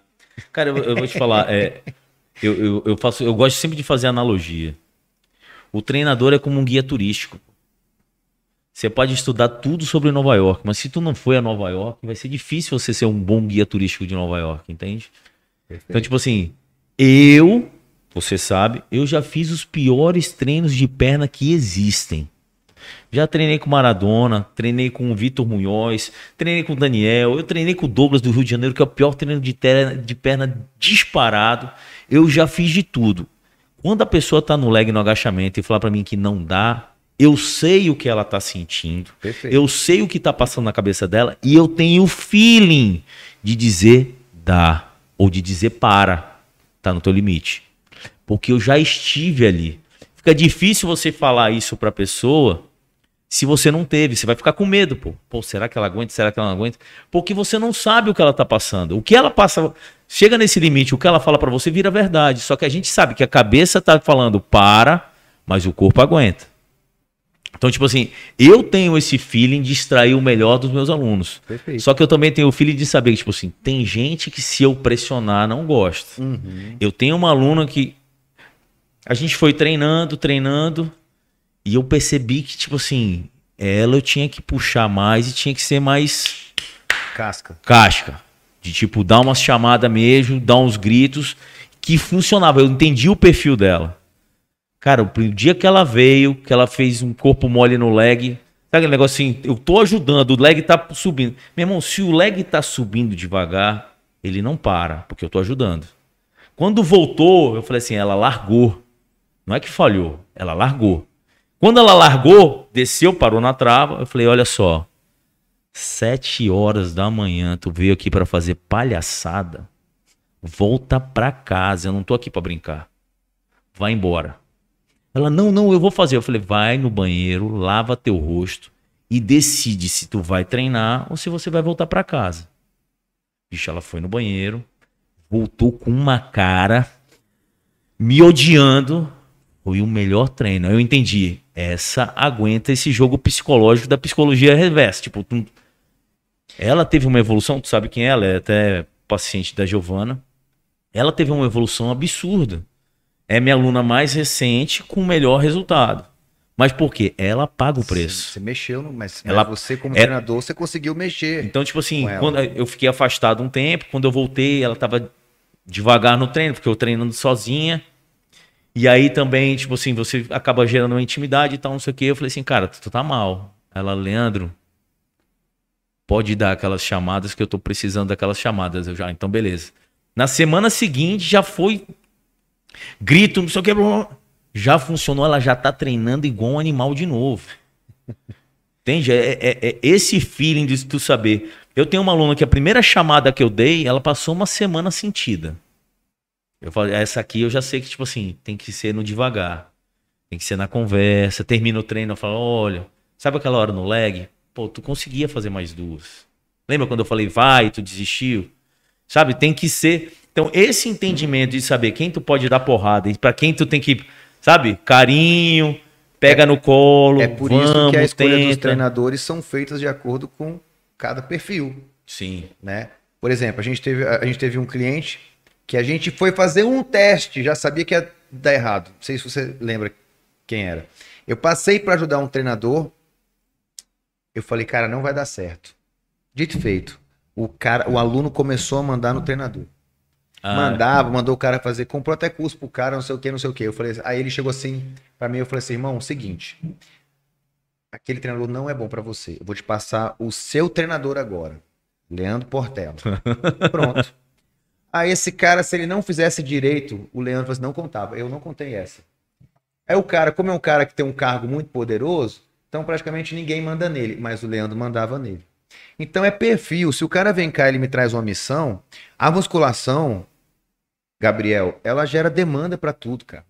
Não é porque a gente é atleta, que a gente já treinou. Eu já nem consigo treinar mais forte que nem antes. Hoje eu tenho até medo. Pablo, vamos fazer um treino de perna? Eu falei, sai fora, mano, vai matar outro. E antigamente eu matava ele, mas eu já tô velho, entende? Mas assim, o treino foi feito para evoluir o paciente. Não Sim. importa se ele tem 13 anos ou se tem 80 anos. A musculação vai fazer bem para todo mundo Sim. né? Agora, o treinador também vai fazer a diferença na vida da pessoa. Porque todo dia ele fala com o treinador, não fala comigo, fala É, com o nossa, a treinador. nossa proximidade é muito maior. É, e a- então, essa conexão, quando a pessoa, se ela quer ganhar massa, ela tem que estar ciente de que os treinos precisam ser evoluídos. Ela tem que mudar o nível dela o tempo inteiro. É aquela história. Quem treina fofo vai ficar fofinho. Sim. Quem treina forte vai ficar forte. Entende? Não Eu, tem. eu, eu tenho uma aluna que tá comigo já, acho que mais de dois anos. Cara, sabe aquela mulher que tem o formato do corpo Parece que foi desenhado. Mesmo ela estando gordinha, um pouquinho acima do peso, cintura fina, quadril, ela engorda um pouquinho no quadril, mas a cintura é fina, os braços são finos. Tem uma genética para ficar com físico de novela, assim, de cinema. Mas não paga o preço. Sabe? É mole, não dá consistência, falta, some. E tipo assim, eu que sou treinador, eu fico na ânsia de dar o resultado, mas a gente, tipo, é difícil você dar um resultado quando você quer mais do que a pessoa. Sim, sim. Basta. Então, tipo assim, acontece muito. E o que, que acontece? Ela é o tipo afável. Uhum, Se tu sobe o tom um pouquinho, uhum, afasta. uhum, Então, tipo assim, é mais difícil. uhum. A gente fica naquele tipo, vai, não vai, vai, não vai, uma hora dá uma engatada. Mas o que, que acontece sempre? Entra uma aluna nova, divide o horário com ela. Passa três meses, a aluna nova tá melhor do que ela. uhum. Aí eu faço, eu uso como exemplo. Eu falo assim, cara, tu já percebeu? Ó, tu tá dois anos comigo. Ela tá três meses. Ela evoluiu, evoluiu mais do que você. Ela, poxa, Leandro, todo mundo é melhor do que eu. Eu falei assim, não, eu tô te falando pra você ter noção de que você pode ser melhor do que ela, mas depende de você, pô. Uhum. Mas, bicho, tem gente que tem uma cabeça mais difícil e tem os gatilhos negativos que eu chamo, né? É, e É, assim, ela tem sempre uma desculpa. Ai, mas é porque eu não tô bem, eu tô assim, eu tô assado, eu tô menstruado, eu tô com dor de barriga, eu tô com dor de cabeça, eu não dormi bem, eu não comi bem. Ela tem 300 motivos pra não treinar bem. O motivo nunca é ela. é porque o treino de musculação, cara, geralmente ele dói, né? Vamos falar a verdade. Você tá ali uma hora, você paga uma É. Cara, hora mas eu vou te falar. Pra você sofrer. É eu assim falo, que eu falo para todo mundo, se você pagar, eu falo sempre isso. Paga o preço de três meses, pô. Confia em mim três meses. Três meses você vai ter uma evolução que você vai gostar dessa dor. Você só aprende a gostar da dor quando você vê teu corpo mudar. E você vê o seu corpo mudar no espelho é um prazer indescritível. Só quem já mudou consegue explicar isso que a gente tá falando. Não, a eu- hora que você vê teu corpo mudando, transformando, as pessoas falando, caraca, tu tá diferente e tal. Bicho, todo mundo tem vaidade, todo mundo tem ego, todo mundo tem autoestima. A hora que tua autoestima começa a ficar boa, tu veste aquela roupa que ficava ruim, meu irmão, aquela dor começa a ser sua amiga. Você- quando você não sente dor, Opa. Leandro, eu não tô ficando dolorida. Perigo. Você quer sentir a dor. Bicho, eu, eu sempre falo, o treino todo dia é um desafio. Se você botar na tua cabeça, tipo assim, bicho, hoje eu vou treinar. Eu acho que quem é atleta já teve esse negócio, tipo assim, um dia antes tu já mentaliza o treino do dia seguinte, né? principalmente quando é perna. Cara, bicho, amanhã e tal. Pode até não sair tanto quanto planejado, que é mais fácil planejar na cabeça do que executar. Mas se você prepara a sua cabeça sempre pro treino, cara, a tua mente se prepara para passar por aquele processo. Eu acho sempre importante o, o, o ato de visualizar, principalmente quando eu ia fazer os treinos de perna, que eu acho que é o treino absurdamente mais difícil. É.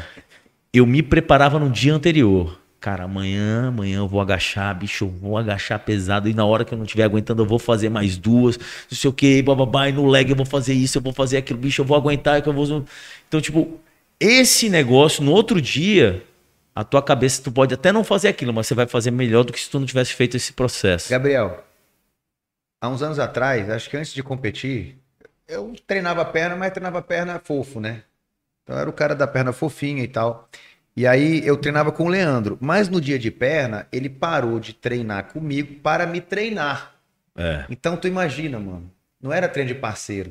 Era treino com um treinador. Porque, tipo assim, não tem como você treinar alguém que tem dificuldade de treinar perna treinando junto. Porque, tipo assim, se eu treino, se eu estiver treinando de verdade, no meu descanso eu quero descansar, pô. Tá morto. A hora que eu percebi que o Daniel precisava de ajuda, não de parceiro, eu falei assim, cara, não dá pra eu treinar junto com você. Eu preciso te treinar, porque na verdade não era treinar o Daniel, era treinar a cabeça do Daniel pra aguentar um treino de perna. É verdade. Então era aquele negócio tipo assim, eu precisava pilhar o Daniel. Tu sai de uma série de leg que tu fez no limite, tu quer deitar no chão. Né? Tu quer sentar, tu quer descansar. Eu precisava o quê? Chegar ali no leg, meter a mão no leg e falar, dá mais. Dá mais. A hora que o Daniel botava as mãos no joelho ali, não, fecha, fecha, fecha. dá mais duas. Dá mais... Então, tipo assim, a gente entrou no processo, cara, Daniel, perna, eu vou treinar você e não vou treinar com você mais. Ei, eu terminava o treino, Gabriel, eu ficava deitado na academia. Eu ia pra sala assim do tatame, eu passava a tarde lá com enjoo. No outro dia, no dia antes da perna, eu tinha pânico. É. Eu tinha, meu irmão, o hack, eu tinha pânico de vários exercícios. Até hoje eu sinto uma queimação muito grande na perna. Tá começando o exercício, eu já falo assim, nossa, hoje vai ser daquele dia. Aí taca a betalanina, aí eu esqueço da betalanina e taca a betalanina. E aí, o que aconteceu? No dia que eu vomitei, eu tava lá com o Leandro, eu vomitei. Aí a companhia atlética tem um banheiro bem pertinho, né? Aí tem que subir 300 degraus de escada, meu irmão. Eu cheguei lá em cima para vomitar. Eu não queria mais treinar. Quando eu olhei a minha perna, bicho, tinha saído a primeira veia. A primeira veia, Gabriel. Aí eu vomitei e voltei para treinar até o final. Para você ver o tanto que a motivação do seu físico faz você ir lá e fazer mais. Só que assim, eu sempre falo que eu tive sempre grandes, grandes mentores, né? a minha base, tinha o Maradona, tinha o Leandro, que eram pessoas que têm cabeça forte para treinar. Então, por mais que talvez meu treino de perna não fosse mais, eu não fosse o mais competente nele, mas eu fui aprendendo a ser. Mas e... você dá, eu acho assim, você dava o teu melhor daquela época. Sim. Naquele tempo, aquilo era o teu melhor. Esse negócio foi evoluindo, mas aquilo era o teu melhor. E eu sempre falo o seguinte, ó: se você no dia anterior ao treino de perna, você não tiver receio, um pouco de medo, Tu não tá treinando perna. Quando o cara fala o treino ele... de perna de verdade é aquele treino que no dia anterior o cara tá, caralho, amanhã é perna. Quando o cara fala para mim é assim, ó, o melhor treino de perna para mim, o melhor treino para mim é o treino de perna. Eu, treino de, eu já não confio nesse cara. O cara que fala para mim que o treino que ele mais gosta é perna, eu não confio, mano. Eu falei, esse cara nunca treinou perna de verdade. É. Porque para segurar o leg 10 segundos, subir o leg em 10 segundos, sair dos leg unilateral, sair dando passada com o Vitor Munhoz rindo da minha cara que eu caía de joelho. Quando não caísse no chão, ele Continua, Daniel, continua, levanta, Daniel. Levanta, ele lá em cima, só rindo, né? Então, assim, eu já treinei o Patrick Tour, que tinha uns treinos malucos, tinha até trisete, de era leg e agachamento, pulava em cima de um banco. O cara fazia tudo com todas as variáveis num treino uhum. só. Ele falou para mim quando ele veio aqui em Manaus, ele falou assim, cara, parabéns, você tem uma cabeça boa pro treino. Ele não imaginava, meu irmão, que por dentro meu cérebro já estava sangrando de tanta dor que eu sinto. Eu sou um cara que sinto essa dor talvez mais forte, é, mesmo com pouca carga, mesmo com pouca carga. Eu sou um cara que não aguento fazer muitas repetições. Uhum. 15 para mim já é muita série. Bota 6 eu faço com peso, botou 15 leve eu não aguento. Então tô, eu tô tentando trabalhar essas questões de, de fibras, né? Uhum. Que é até uma coisa legal, né, cara? Assim, para você falar um pouquinho sobre é, as fibras de mais resistência, as fibras de mais força, as fibras de mais de hipertrofia, né? O que que o cardio ajuda no nosso treino, né, cara? Ah, um pouco de mobilidade. Eu acho que você hoje é um cara, assim, hoje a mobilidade entrou forte, né? É. Tipo, ela me ajudou em algumas partes, me estragou em algumas partes. É... Pois é, eu, eu acho o lance da mobilidade a gente precisa entender Aonde? a necessidade Aonde? de cada um. De cada um, perfeito. Entende? Porque excesso de mobilidade também não é legal. É, o excesso para mim não foi muito legal. Entende? E tipo assim, eu acho que pra galera mais velha, a gente. Exatamente. Você tem algumas limitações e alguns ângulos que já são seus, tá entende? Torto, Se você mudar aquilo, vai gerar problema, é. pô. Eu acho que o ideal é essa galera nova. Essa galera nova que está começando agora, se faz esse trabalho de mobilidade e mantém uma boa mobilidade o resto da vida, vai ter menos problemas do que a gente. Mas, por exemplo, eu já tenho as minhas limitações. Se eu passo daquele ângulo ali, eu vou gerar um problema, tipo assim, a gente está encaixado torto, né? Uhum. O torto é o normal pra gente. Você, de repente, ajusta o quadril, vai dar problema lá em cima, que está acostumado. Aconteceu comigo. Pois é. Eu, né, que eu até te disse, tipo assim, Cara, eu... eu... parei de fazer físico um pouco, parei de é, fazer mobilidade um pouco, porque eu comecei a sentir dores diferentes todos os dias. Eu começou a melhorar algumas coisas, mas começou a piorar outras coisas. Mano, eu vivia na físio. Eu falei, irmão, quando o negócio dava uma doída ali, eu deixava o corpo mesmo sarar, porque aí eu tava forte, estruturado, eu sabia meus limites. Então, assim, eu sinto muito pouca dor hoje em dia nos meus treinos. E tô treinando forte de novo. E quando eu sinto, eu descanso só mais, eu não vou mexer. Cara, o lance da fibra eu vejo assim, ó. Eu tenho facilidade, eu, eu tinha facilidade para fazer muita repetição. É. Eu fazia uns treinos mais longos. Lembra treino tipo assim, faz 10, bota mais 20, faz 10, mais 20, até sair uma repetição. Aí vai fazendo uma, tira, meia, tira e vai tirando. Eu tinha facilidade para aguentar aquilo. Porque eu, tinha fibras de resistência que hipertrofiam menos. Uhum. Tanto é que a minha perna, apesar de eu treinar muito pesado e ter muita força e treinar bem, eu tenho muita qualidade na minha perna, mas eu não tenho volume. Perfeito. Então, tipo assim, eu, de, eu tenho uma predominância de fibras de resistência. Perfeito. Você é o cara que tem predominância em fibras de força. Aí o que Exatamente. acontece? Eu te tiro da tua zona de conforto se eu botar muita repetição. É. Mas será que isso é bom pra você? E eu não sei se você lembra, mas quando eu comecei a fazer os treinos do Patrick, que eram SST, drop, tudo, a minha perna não evoluiu. Cara, eu, tenho, eu, eu lembro de um negócio Não assim. evoluiu ó. minha, minha perna. Lembra que eu fazia uns trisets de peito? Uhum, Lembra? lembro. E eu tinha um peito muito bom quando eu competia. Você veio fazer o triset de peito e você falou assim, depois de umas três semanas, falou, Leandro, meu peito diminuiu. Aí eu falei assim, cara, triset não é pra você. Volta a fazer um pesado e no máximo um bisete, mas tem que ser um negócio bem controlado, porque você é o cara que, tipo, se fizer muito, você queima. É por isso, é por isso que eu não defendo metodologia de, de treino. Eu não defendo metodologia de treino. Não, Porque todas elas são ferramentas para você incluir para você ou para o é. outro. Mas não é uma outra, regra. Às vezes é bom durante um período. Sim, tam- também. Entende? De repente, tipo assim, pegar o Daniel e fazer assim, ó, preciso cara, sair da zona de conforto. preciso dele. tirar o Daniel desse platô que ele tá aí parado. E de repente, tipo, vou gerar um pouquinho mais de desconforto nas repetições para gerar um pouquinho mais de condicionamento para quando ele voltar pro pesado eu conseguir encurtar um intervalo. Não, então é um exemplo. Eu tava fazendo, eu tava fazendo treino, treino do Patrick Tu. Eu fazia até tricep. Eu fazia tudo. Eu virei uma máquina nos treinos dele. Minha perna fina. Eu falei, mano, tem alguma coisa errada. Patrick, minha perna não tá evoluindo, cara. Pelo tanto que eu treino, ou eu como pouco pra ela, ou ela não evolui ne- nesse nível de treino. Ele falou, muda o treino, mas era um treino parecido. Ele mudou. Nada. O que que eu fiz? 4 de 8. 4 de 8 no, no, no leg, 4 de 8 no agachamento, 4 de 8 na extensora, 4 de 8 não sei o que lá. Pronto. A minha perna, bum. Ela cresceu de novo. Só que eu, eu conheço, eu não posso ficar também só no treino de carga. Porque senão eu também adapto. Eu preciso depois sair, tendo um pouco de volume. Entende? Mas eu sempre me dei melhor com os treinos mais de força. Mas não Sim. posso ficar nele o tempo inteiro, senão eu me machuco. Que eu sempre quis pegar peso, né? A gente tem essa mania, né? Sim. querer pegar peso o tempo inteiro. Quando eu treinei uma vez com outro cara, que ele botava muita carga, que eu não conseguia Eu levantar os movimentos também, não tive evolução.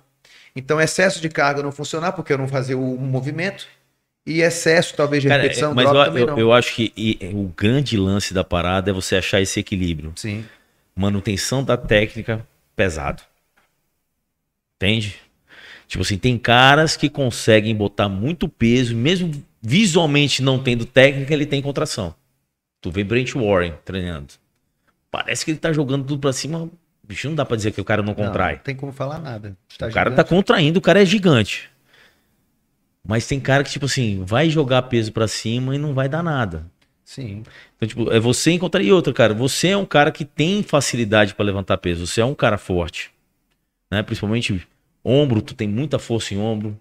Bíceps você já não tem muita força, mas tríceps você é um cara muito forte. Então, tipo assim, é você encontrar. Cara, isso aqui eu tenho que botar mais carga. Ou então eu vou fazer o seguinte: vou pegar o primeiro exercício, segundo exercício, fazer um basicão bem forte. Depois eu parto para um mais técnico. Eu, eu gosto sempre de exercícios que tem braço de alavanca muito grande, tipo crucifixo. Fazer mais lento, muita contração, bastante controle. aham, Vai fazer um supino. Supino é um exercício de carga.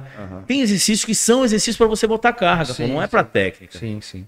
Alguns eu até fiquei com medo já, de, depois que eu me machuquei. Não, e o que, que acontece? A gente já tem, né? A gente tá 40, né, mano? Depois dos 40, você tem que ser mais inteligente. É. Eu sou um cara hoje que eu treino com muita inteligência. Eu sei o dia que, tipo assim, botei o peso, senti, botei peso. de- Hoje não, é o dia do peso. Hoje eu- é o dia da técnica. Eu não aceitava não, não levantar o peso. Inclusive, a gente tá aumentando a carga lá com o treinador, o Gabriel Pequeno.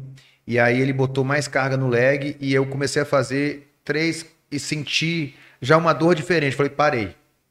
Ele, mas dava mais. Não, dava, mas eu ia fazer algo a mais. Eu não senti bem para isso. Eu, eu não tô aqui Pois é, pra- em outros tempos tu iria. o- o- iria, iria. Inclusive, eu tinha muita dificuldade agora de treinar mais leve, né? Porque o que acontece? Eu sempre aprendi a treinar no forte, nos meus limites. Só que como eu como menos, eu não tava sem evoluir. Falei, cara, eu não consigo evoluir. Porque eu treino muito forte e como pouco. Então, meu corpo não tinha superávit calórico. Aham. Eu tava sempre ali equilíbrio, entendeu? Foi quando eu comecei a treinar um pouco menos, menos intensidade e comecei a ter resultado de novo. Olha só, como alimentação junto com a intensidade do treino. Lembrando, pessoal, que eu sou um cara que já tem uma maturidade muscular É, você, já, diferente. você entende tem- o seu corpo, né? eu já Depois sou de um mais tempo... de treino. Você sabe que o cara que treina há mais tempo tem mais maturidade muscular, é Sim. diferente. Eu seco, às vezes, em fazendo tratamento, o pessoal acha que eu vou competir. Mas eu tô fazendo tratamento. Mas vai outro cara fazer um tratamento que treina, parece que ele tá doente. É. Entende? Porque não tem essa maturidade toda. Então, hoje, nós vemos muitos jovens. Hoje, os jovens, eles têm uma oportunidade que a gente não teve, né? Sim, Eu, com conhecimento. 42 anos, com a experiência que eu tive, que eu já demorei a aprender também, né? Eu demorei a aprender, foi com uns 31. Eu pego um jovem de 17 anos e consigo ensinar para ele um bom estilo de vida e, e, uma, e uma oportunidade dele unir esse estilo de vida ao ganho estético que ele quer, da melhor maneira possível. Os treinadores treinam melhores, têm mais conhecimento. Cara, hoje tudo é mais fácil, né? né? Hoje tudo, Eu- tudo. Quando eu comecei não existia internet. Então, tipo assim, eu fiz tudo que pode fazer de errado, eu já fiz. Tamo junto. Era dieta errado, era treino errado, era protocolo de anabólico errado, tudo errado. Isso aí é Então, tipo assim, eu né? bati cabeça pra caramba, deu errado, era tentativa, era o real tentativa e erro, né? Treinava errado, se alimentava errado, fazia tudo errado, e a gente fala assim, bicho, não tá dando certo. Ia mexendo, mexendo. Hoje, cara, as informações estão todas aí. O cara erra se ele quiser. É porque também tem muita informação de muito cara ruim. Aí É, não, mas eu, eu- cara, né? se você for inteligente, você vai filtrar. Porque na internet tem tudo de bom e de ruim. Cara, é- é- mas não é difícil, Daniel. Eu acho, analise o cara por quem ele já fez. Eu me lembro do seguinte, o Daniel, não sei se foi o Daniel que trouxe, mas teve, teve um cara que veio pra cá pra Manaus. Eu não lembro nem se era o Daniel que tava, eu tava almoçando. E o cara falando desse cara, que esse cara é preparador top e tal, não sei o que. Eu falei assim, cara, quantos campeões esse cara já fez? Aí, Tu falou pra mim. foi pra ti, não foi? Foi. Aí o Daniel olhou assim. Falei, cara, você fez mais campeões do que ele, pô. Tu tá botando um negócio nas costas desse cara. Esse cara não fez ninguém, pô. Esse cara é um puta marqueteiro. O Daniel, pô, eu não tinha pensado nisso. Então, cara, vê quem ele já fez. A tua história é quem você fez, pô. Quantas pessoas você mudou, quantos atletas você tornou campeão. Isso mostra o teu currículo. Falar, todo mundo fala, pô. Qualquer um pode falar. Eu vou lá, monto meu canalzinho no, no- YouTube fico falando bando de besteira lá. Tem os caras que estão milionários falando merda, mas porque tem gente que compra merda. Mas se, o- se a pessoa souber filtrar, tem caras hoje, bicho, tem canais hoje no YouTube que dão muita informação relevante e de qualidade, pô. Tá, tá legal. Pô. Hoje você vê aí o é, é, Renato Cariani. Cara, o Renato Cariani é um É, cara que, tipo assim, eu acho legal que, tipo assim, ele fala num linguajar muito acessível, Tem a nossa linguagem, cara. É a mesma escola. muito acessível e com muito conhecimento. É legal. Hoje, cara, os meus pacientes, como eu te falei, 99% dos meus pacientes são empresários, políticos, é, médicos, médicos, juízes, juízes. promotores. E o que acontece? Eles já conhecem o Renato Cariani. Eles seguem o Renato Cariani. E, o e ele passa coisas inteligentes. Ele não Sim. inventa marmota. Ele fala, ele tem uma linguagem fácil, ele é da nossa escola. É muito outra, legal ver as pessoas Não é só uma linguagem fácil. É um cara que fala com português correto, é um cara Sim, inteligente, sim, com formação, entende? Eu acho, tipo, tudo isso vai. Esses caras que fazem muito alarde, sabe? O cara da polêmica. Porque polêmica da, da, da, Da audiência. da da audiência, da visualização. O cara que fica gerando polêmica o tempo inteiro não é o cara do conhecimento, cara. O cara do conhecimento é aquele que fala do que ele faz. Ele não fala dos outros. Exatamente. Ele pode até falar, ó, esse erro é uma pessoa que as pessoas cometem muito, mas ele não tá direcionando, entende? Eu acho ridículo o cara que fica pegando vídeo de outro treinador e fica botando defeito, Ah, tem um monte. entende? Tem um monte. Eu acho o seguinte, ó, fala do seu. Se você tiver muito pra falar do seu, é porque você tem conteúdo. Se você precisa falar dos outros, é porque você não tem o que mostrar. Cara, ho- hoje é difícil, Leandro. Assim, o que tem de pseudo-cientista no esporte hoje é incrível, né? É. Posta um negócio lá, vê um cara que nunca nem competiu e vai querer dar o comentário dele lá como se ele É, soubesse alguma e coisa. a gente já passou, não sei se ainda tá assim, mas depois do- da nossa fase de competição, o cara competia uma vez virava preparador. O quê? É o que mais tinha. O cara competia uma vez, virava preparador. Aí ele pegava a preparação que fizeram pra ele e Passava passava pra pra todo, todo mundo, mundo. igual. Acertava com um, errava com o outro. Cara, eu nunca vi tanto preparador na minha vida. Cara com 22 anos preparando. O cara não tem nem experiência para tratar de, de ninguém. Rapaz. É o cara com 20 anos, 19 anos sendo preparador. É porque eu não posso falar nomes, né, cara? Mas eu já vi um cara que você, con- você conhece pe- pegando a preparação que eu passei pra ele e passando para um homem e para mulher a mesma coisa. Minha O nossa. cara tomando 12 litros d'água, ela tomando 12 litros de água, ela também uma quantidade de sal e não tinha diferença. Era o protocolo. Também montou um time, também tinha vários, vários atletas e tal. Cara, por quê? Ser preparador é uma responsabilidade muito grande. É por isso que eu não consigo mais preparar tantos atletas, porque eu não tenho esse tempo. É responsabilidade. Aí outra. Na minha visão, preparar mulher, a responsabilidade é 10 vezes maior. Nossa. Porque os efeitos colaterais numa mulher são diferentes dos efeitos colaterais num homem. Né? Total. A calvície num homem, meu irmão, a gente fica calvo, é natural. Uma mulher perder cabelo, uma mulher criar barba, uma mulher crescer maxilar, né? Não, não é legal.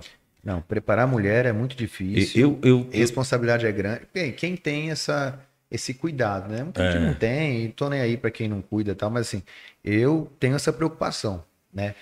Leandro, vamos falar sobre a sua dieta.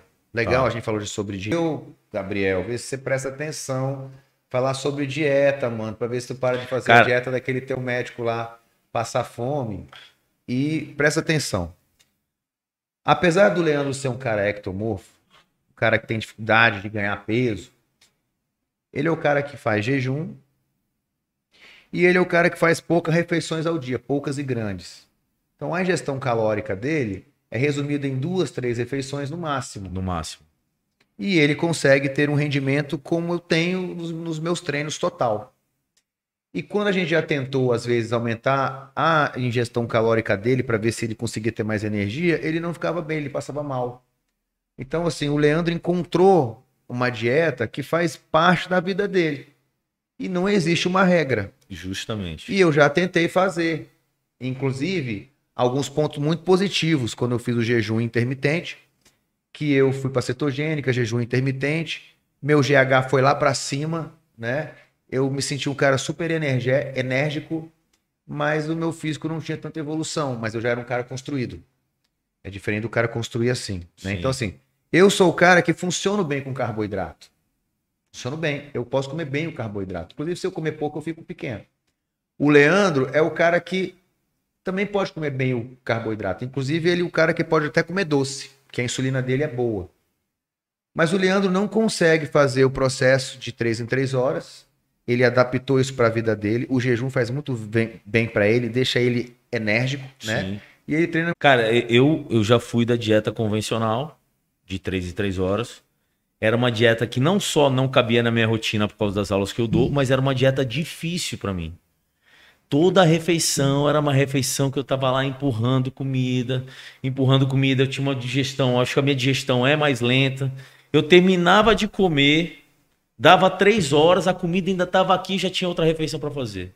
Isso me gerava um um Estresse. estresse tão grande, meu cortisol devia ficar aqui em cima.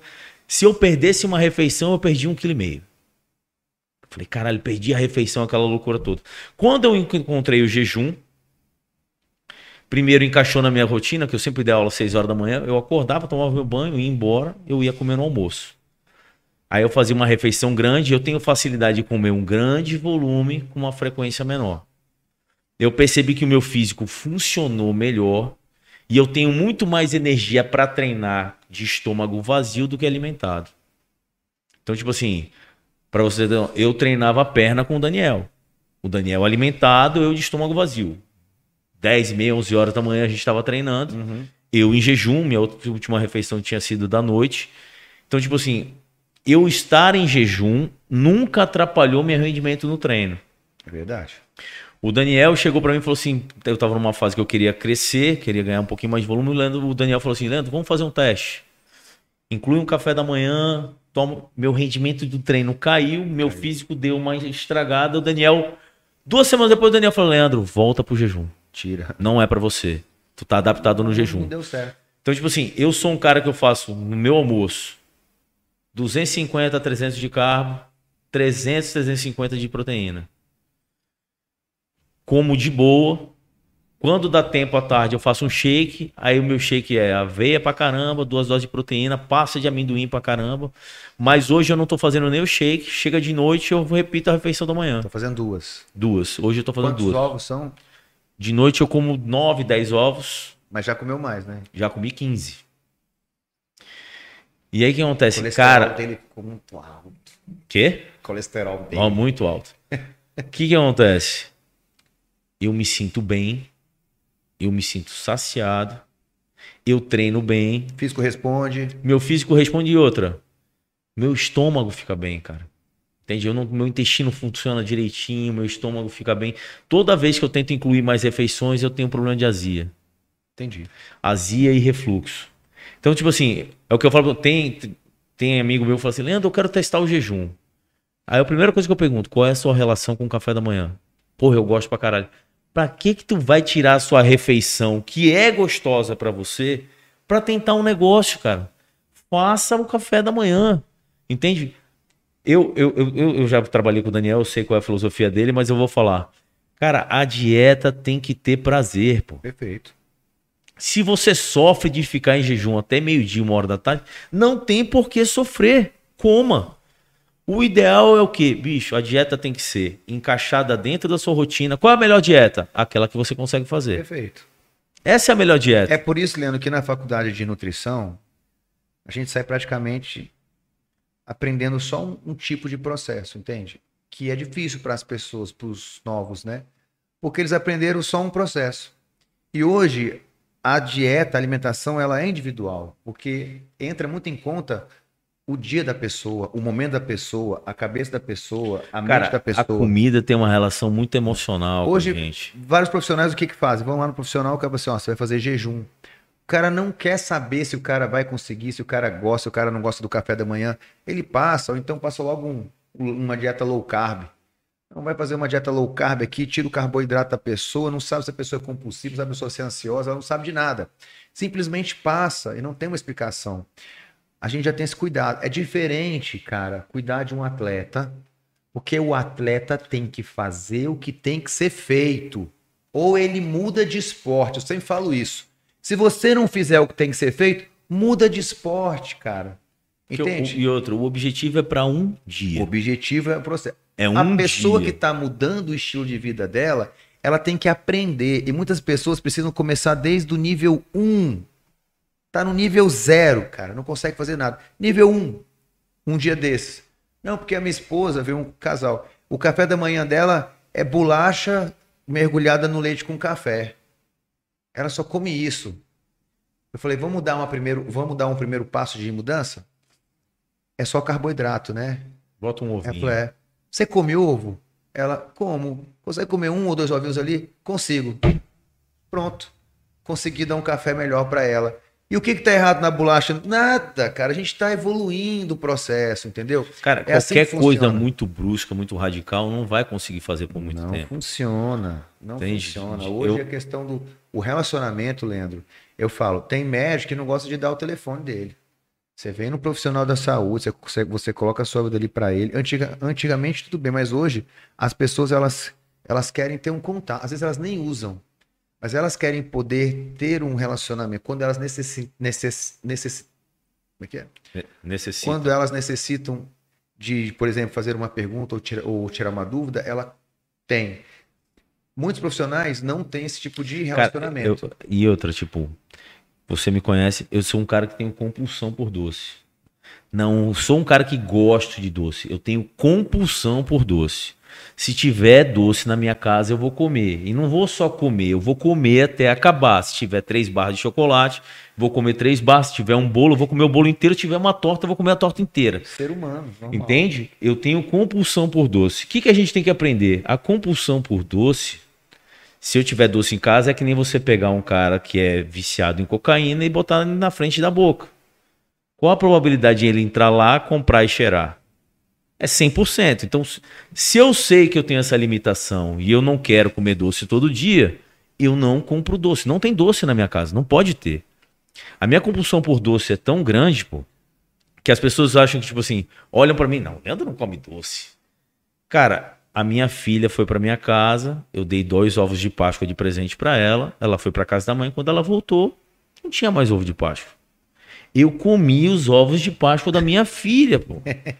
Olha o nível de loucura de compulsão, pô. A minha filha chegou na minha casa e falou assim: pai, cadê meus ovos de Páscoa? E a cara de vergonha. Puta, Uai, o Maradona. O Maradona chegava aqui em casa, ia no supermercado, comprava uns três panetone. Olha aqui, Cássio, eu trouxe panetone pra você. Pra mim. Quando chegava de manhã, não tinha mais nenhum. Ele comia todos, mano. Então, tipo assim, pra ele. A comida tem um fator emocional muito forte, cara.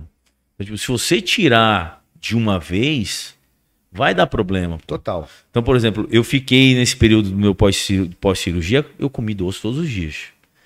Tipo, eu sou um cara que dou 8 a 10 aulas por dia. De repente você fica em casa, sem fazer nada. Não pode fazer atividade física, não pode fazer porra nenhuma. A minha válvula de escape foi o doce. O Eu doce. sabia que eu tava fazendo merda, mas, bicho, eu preciso fazer alguma coisa pra.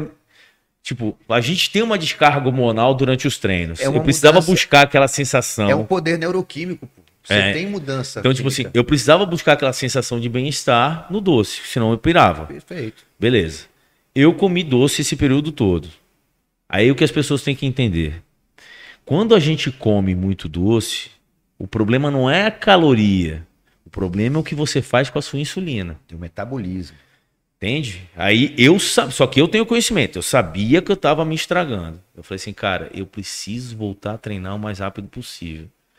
Aí eu encontrei com um médico lá na academia, e ele falou, bicho, tu não voltou a treinar ainda não? Eu falei, não, pô, o médico falou isso, isso. Ele falou assim, Leandro, esse período pós-cirúrgico que ele passou pra você é o mesmo período que ele passa pra um cara que é todo ferrado. Só que você é um cara saudável, a tua cicatrização é diferente, pô. Volta uma semana antes, faz um treininho mais leve e tal. Eu falei, caralho, eu vou fazer isso. Quando eu voltei, eu não tirei o doce de uma vez. Falei, cara, eu tava comendo todo dia. Eu vou comer um pedacinho de chocolate todo dia no meu pós-almoço, que eu treino, almoço como meu chocolate e foi tirando aos poucos. Aí eu vou chegar no ponto para vocês entenderem. Que eu acho que é o que todo mundo passa quando começa a fazer uma dieta, uma pessoa que tem um problema com muito carboidrato, muito açúcar. Quando você come muito açúcar, muito carboidrato, você gera um problema metabólico. Você começa a fazer dieta, você não vai começar a emagrecer. Você primeiro precisa normalizar a tua insulina. Eu demorei três semanas, e olha que eu sou um cara que tem uma massa muscular razoável, três semanas para o meu metabolismo ligar. Uma hora de aeróbio todo dia, que é outra coisa que fazia seis anos que eu não fazia. O Daniel sabe disso, eu não fazia nada de aeróbio. Falei assim, só que eu tô no momento que eu preciso do aeróbio. Fui fazer uma hora, treino todo dia. O físico não mudava. Tirei os, os doces. Uma semana com um pouquinho de doce, tirei os doces, metabolismo. Três semanas depois, Começou a responder. começou a responder.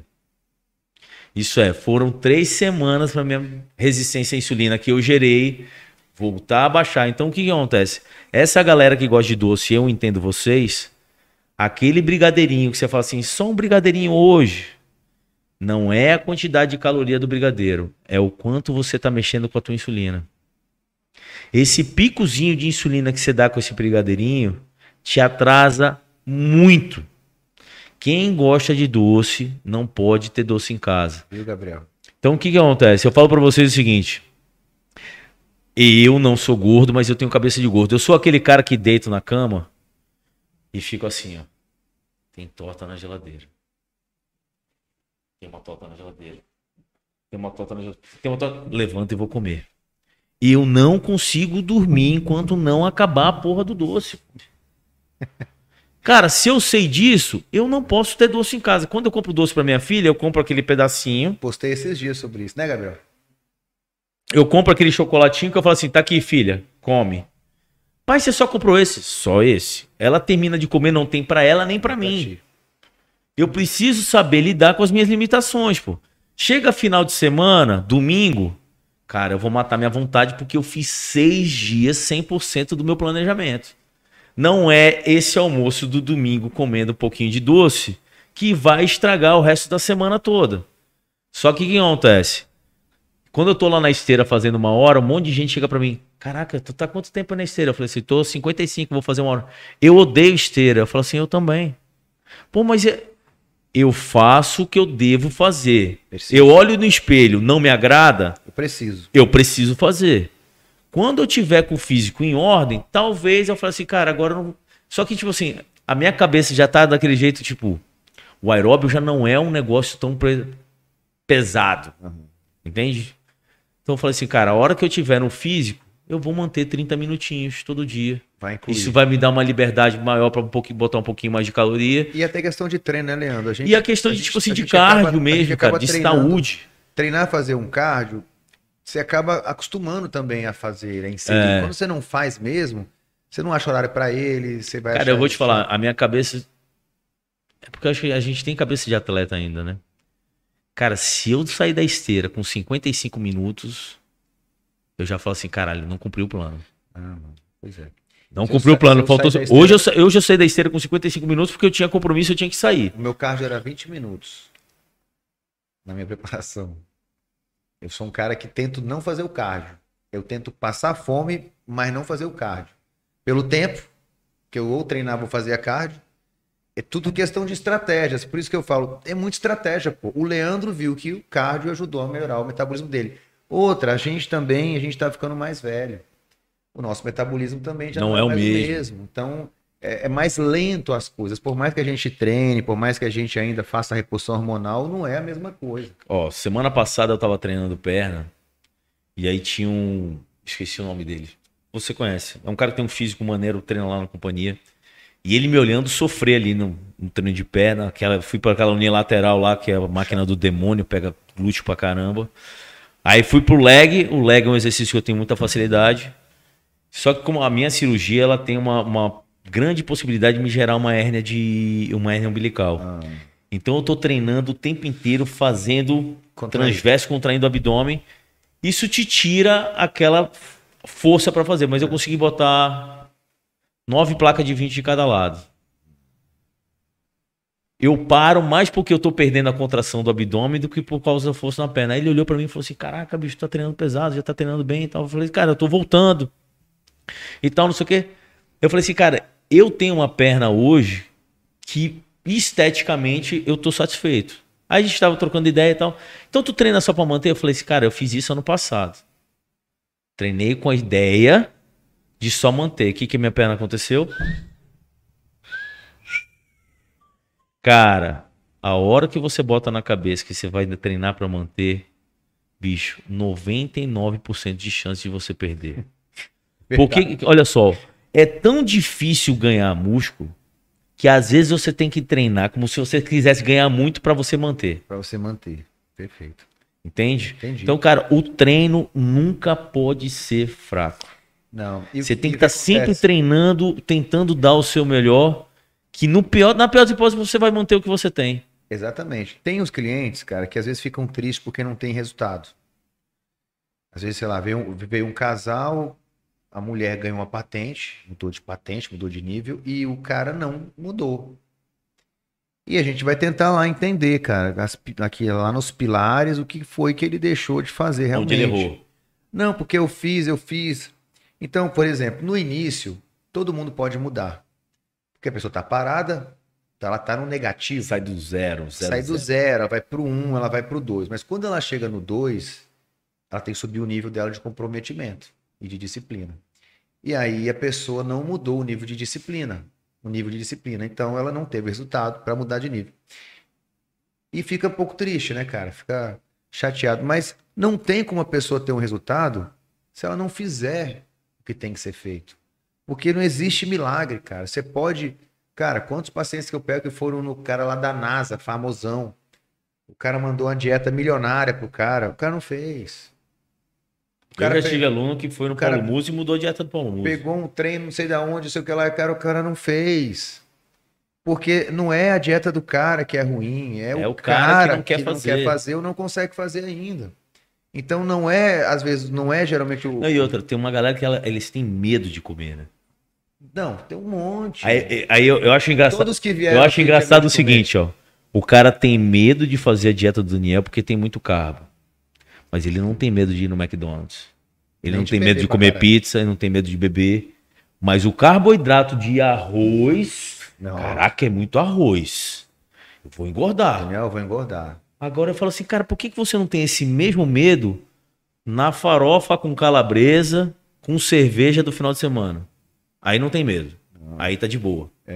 É porque assim, todo, todo mundo que engordou. É porque assim, cara, é porque realmente demoniaram o carboidrato, né? Até a pessoa que engordou, ela não comia muito arroz e feijão, geralmente. Ela comia um monte de porcaria, ou nem comia direito. Comia pouco, poucas E comia refeições mal, e né? comia mal, calorias vazias. Mas a gente vai. Aí quando elas emagrecem um pouco, cara, elas têm medo de, né? Não, e se eu comer de novo? Mas aí quando entra o treino, quando entra a alimentação organizada com treino, quando entra a revisão da parte hormonal, quando entra a melhora do sono, quando entra a melhora das emoções, a pessoa ela vai se equilibrando. E tudo vai fazendo sentido, ela vai entendendo, cara. Tem cara assim, tu quer, tu quer, você quer, você quer que eu tire seu carbo agora? Não, não quero mais não. Porque ele sentiu que o carboidrato faz bem para ele, gera, gera energia, ele tem mais força. O carboidrato vai gerar mais energia, vai gerar mais força para a pessoa se desenvolver melhor, vai, vai aumentar os níveis de serotonina, do hormônio do bem-estar. Então, geralmente, as pessoas precisam ter esse poder para fazer algo difícil e não tirar o poder. Ela já não faz e tira o poder dela, ela não dura É. muito tempo. né? Então, a maioria das pessoas que decidem testar, Leandro, elas mudam. Você sabe disso Sim. né? Vamos lá. Vamos falar sobre substância, Sim. né? Substância, pessoal, testosterona, anabólicos, né? Aquilo que todo mundo, né, tem É curiosidade. onde o pessoal acha que é a mágica. Aonde o pessoal acha que é a mágica, né? Toda hora alguém vem, não, você passa ciclo, você passa ciclo. Quanto é que eu tomo de testosterona? Eu quero fazer meu primeiro ciclo agora. É, Masteron é bom, qual testosterona? Então, eu queria que o Leandro, que é um cara mais experiente, ele tem mais experiência que eu nessa parte, ele já deve ter testado também de tudo. É, o que, que, o que, que você pode falar para as pessoas hoje que estão em busca da substância?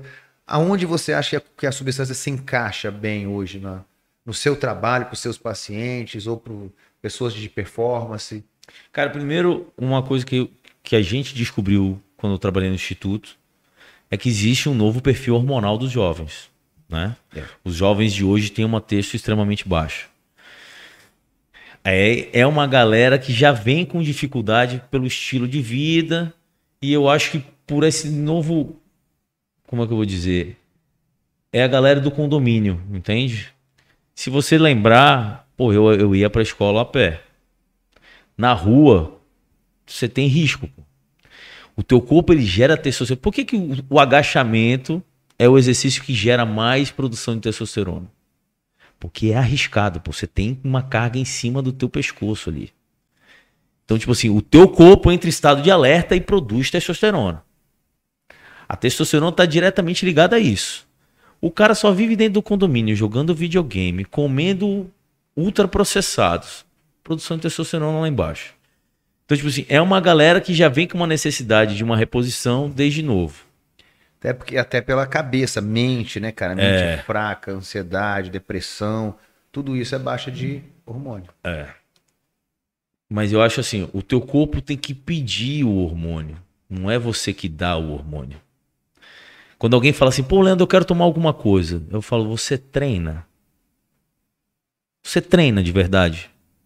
Se você treinar de verdade, aí talvez você precise. Você treina, você come bem. Você já conseguiu ganhar massa muscular sem nada? Eu acho que a primeira coisa, se o cara já treina bem, bicho, eu já tive resultado. Porque se o cara já teve resultado, ele fez alguma coisa certa. Já tive resultado, estou estacionado. Cara, eu vou te falar, faz um teste no treino. Vamos dar um treino. A coisa que mais aconteceu na minha vida, no instituto acontecia direto, era a gente falar assim, não, porque eu treino e tal. Chegava lá, primeira série, primeiro exercício, eu falava assim, cara, você nunca treinou. Primeiro exercício, o cara. Você nunca treinou. Você nunca treinou, você precisa treinar primeiro. Então, primeira coisa, substância, primeiro você tem que treinar bem, tá de- adaptado numa dieta. Bicho, eu treino bem e me alimento bem. Faz exame, testosterona, aí começa com uma reposição. E aí é o seu corpo que vai pedindo, cara. Entende? A gente tá numa fase onde todo mundo quer tomar muito de tudo. Eu vejo o ciclo com quatro drogas diferentes pra um cara que não é atleta. pô. Eu vejo isso de médicos que cuidam de pessoas normais. Quatro drogas emagrecer. Não, eu já vi ciclo pra mulher com três drogas diferentes. Eu nunca vi isso na minha vida. O que, que uma mulher vai fazer com três drogas diferentes? Leandro, eu tô atendendo uma paciente lá dos Estados Unidos e ela foi no médico, fez um exame lá de, de, né, e deu uma testosterona baixa, ela foi no médico, a médica dos Estados Unidos estava passando para ela uma testosterona, uma durateston. Uma, uma durateston. Era 200 Eu não gosto nem de miligramas, era isso. 200 miligramas de cipionato, 50 de propionato. 1 ml por semana. Minha nossa. É, de- é reposição de homem. Reposição de homem. Ah, cara, eu preciso ir no banheiro. Pode ir? Pode ir, pode ir. Eu É eu muita vou água, ver- eu também já tô apertando. Vou até ver a cena. Dá uma olhada aí, tá bom. Hoje a conversa tá longa.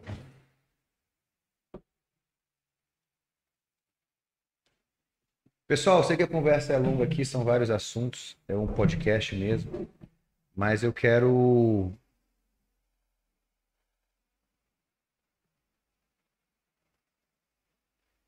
Mas eu quero ver, eu, eu quero as perguntas aqui para a gente poder tirar dúvidas também. Eu sei que a gente vai falar até amanhã que o Leandro fala pra caramba. Eu vou pedir pro Gabriel, ele vai dar uma olhada aqui nas nossas mensagens e a gente vai responder. Botem perguntas aqui, tá bom? Qualquer dúvida. Você sabe que a gente pergunta, sabe que a gente fala sobre tudo, né?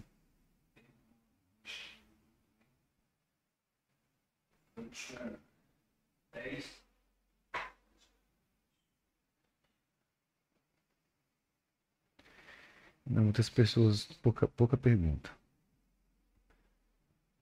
Deixa eu verificar aqui. Pessoal, podem fazer as perguntas. Leandro foi no banheiro. Mas a gente daqui a pouco já vai encerrar o podcast e aproveitar agora que a gente está aqui ao vivo para a gente poder responder para vocês qualquer dúvida. presente aí tem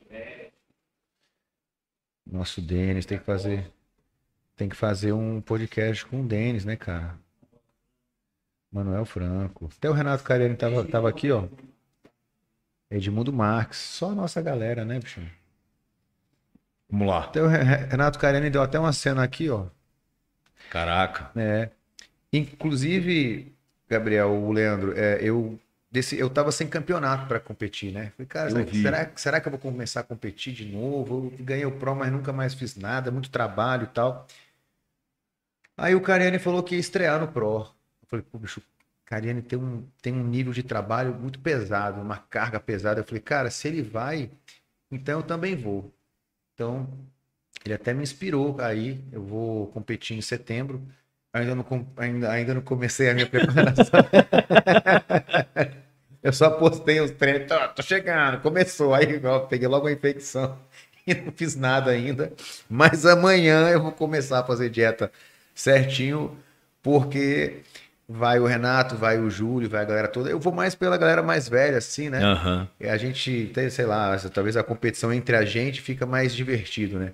Eu vou para me divertir no campeonato e, e quero agradecer aqui, porque esses caras eles me motivam.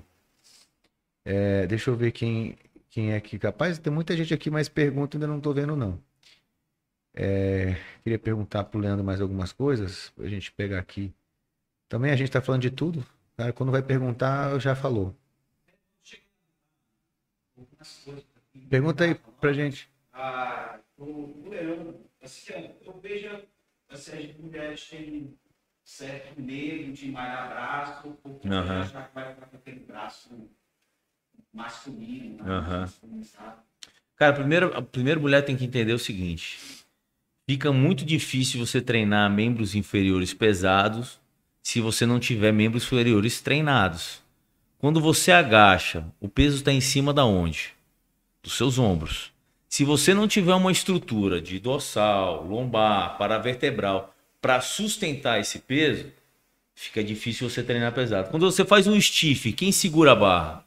Quando você faz um levantamento terra, sumô, quem segura a barra? São seu membro, seus membros superiores. Então, mulher não só pode, como deve treinar membros superiores. Primeiro, não vai ficar gigante, porque isso é extremamente difícil. É você treinar bem treinado e saber os músculos, como é que você deve dividir e onde você deve treinar. Eu acho que eu gosto muito de treinar mulheres, tanto é que eu tenho muito mais alunas mulheres do que homens. Eu acho, tipo, treinar a mulher é mais. Não vou dizer que é mais difícil, mas a mulher tem nuances diferentes do homem, né? Acho que mulher você precisa ter um pouquinho mais de visão da onde você deve colocar, porque se a mulher fica com algo muito.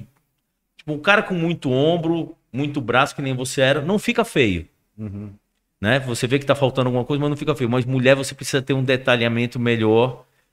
Mulher, sei lá, eu acho que eu tenho mais feeling com mulher do que homem.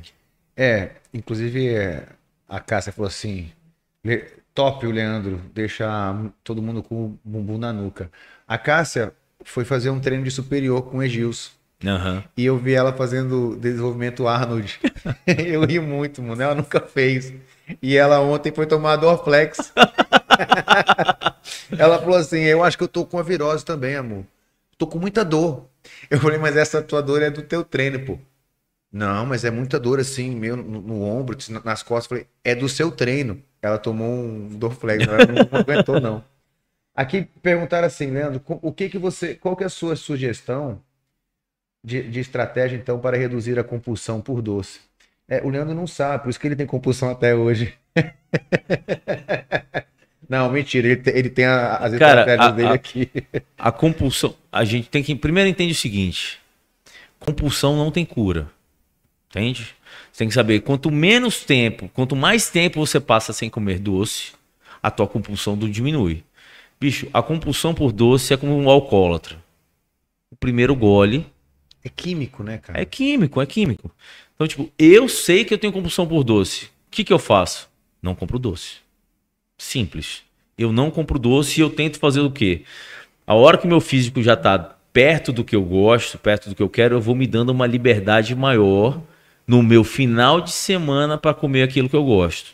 Então, primeiro, eu escolho muito bem o que eu vou comer. Tipo, tem o bolo que eu gosto. Então, é esse bolo, é especial. É como se fosse um evento, entende? Comer doce para mim é um evento. Então, eu tenho a refeição livre no meu final de semana, que é o meu prêmio por eu ter cumprido o planejamento da semana toda. Segunda a sábado, não tem doce. Ou se eu comer doce, sei lá, tem um jantar no sábado, comi o doce no sábado, domingo não tem doce. Você quer diminuir a tua compulsão? Passa. Faz assim, ó, faz um planejamento. Vou fazer sete dias sem doce. Fechou sete dias. Chegou domingo, conseguiu passar o domingo sem doce? Vou fazer mais sete dias. A cada sete dias, são ciclos de sete dias, essa tua compulsão diminui. Quando você passar 21 dias sem doce, você bota na balança, vale a pena comer um doce ou não vale? Deu muita vontade de comer o doce, você vai comprar um pedaço de bolo, um pedaço de torta, uma barrinha de chocolate, algo que você goste muito. Domingo, eu prefiro fazer assim, ó. Domingo, na sua última refeição, você come o doce. Por que a última? Não dá tempo de você comer mais nada.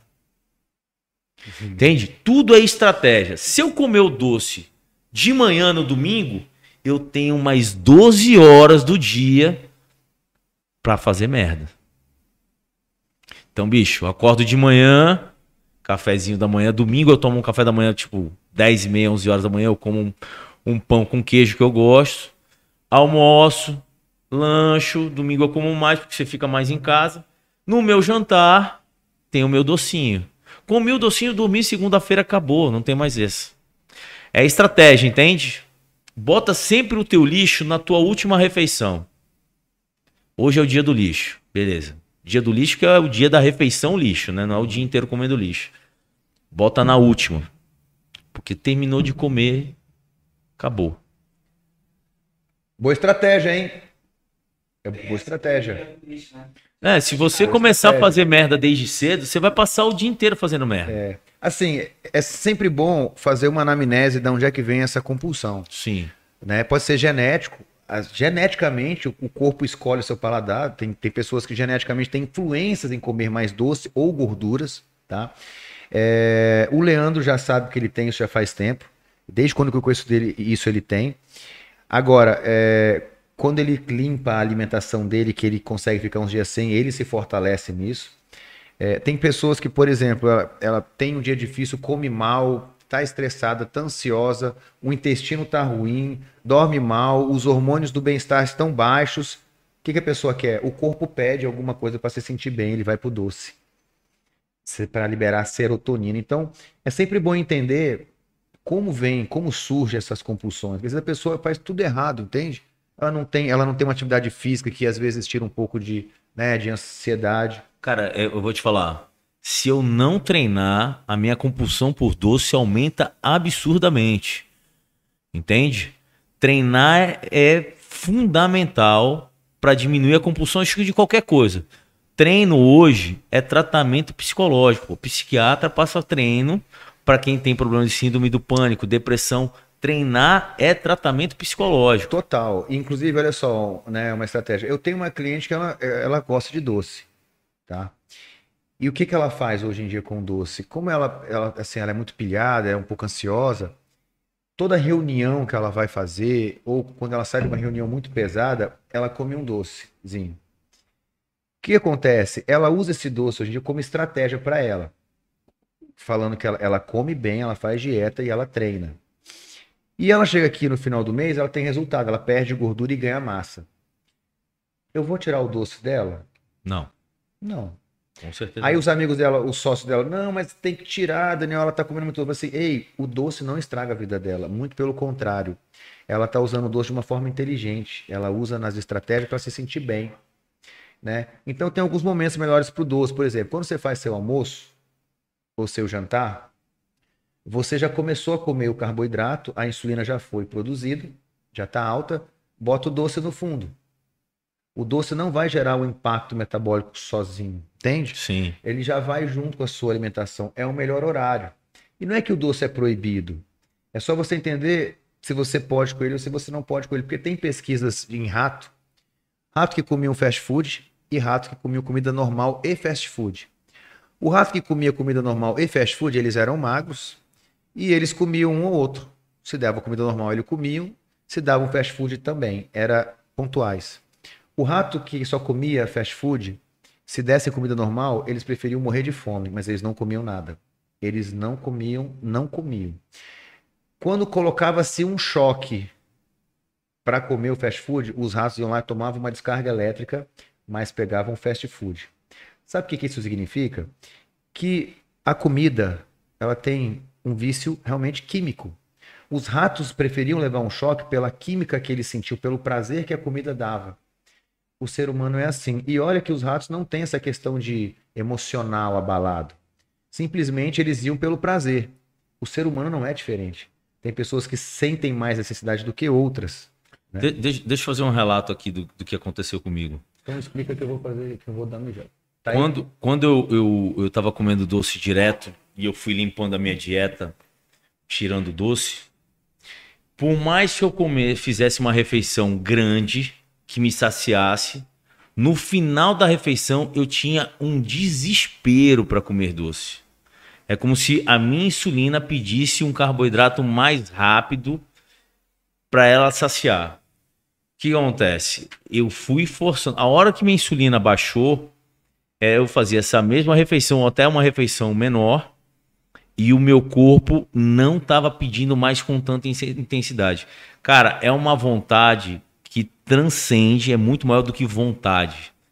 É como se fosse uma necessidade de comer um doce. É, é bicho, é até difícil explicar, acho que só quem tem compulsão por doce vai entender. Eu terminava de comer, sei lá, 350 gramas de arroz, Arroz não, porque eu não gosto de arroz, mas geralmente 350 gramas de batata, uma caixeira. Eu gosto muito de cuscuz marroquino, que é uma coisa que eu tô comendo agora, que tem bastante fibra. 400 de carne, eu tava até a tampa de comida e o desejo absurdo de comer alguma coisa doce.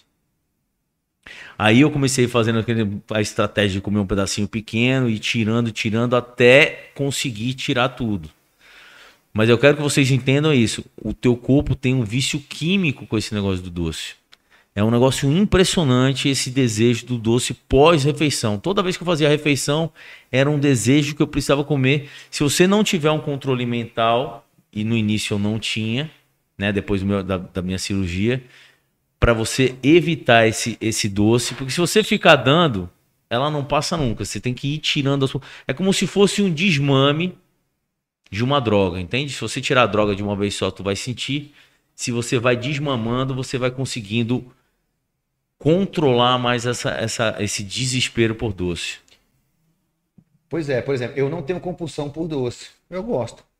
Mas em época de competição, que eu tinha restrição de carboidrato, restrição de calorias, eu, O aí eu ficava louco. É. E depois do campeonato, eu gerava compulsão, que o Leandro já sabe, que eu comia até ter uma dilatação abdominal séria. De tanto que eu comia. Por quê? Porque eu mexia nos meus hormônios também. Então, por exemplo, se a pessoa começa a sair muito da dieta, comer, comer muito carboidrato, a, insu- a insulina também, o hormônio também dá vontade de comer o doce.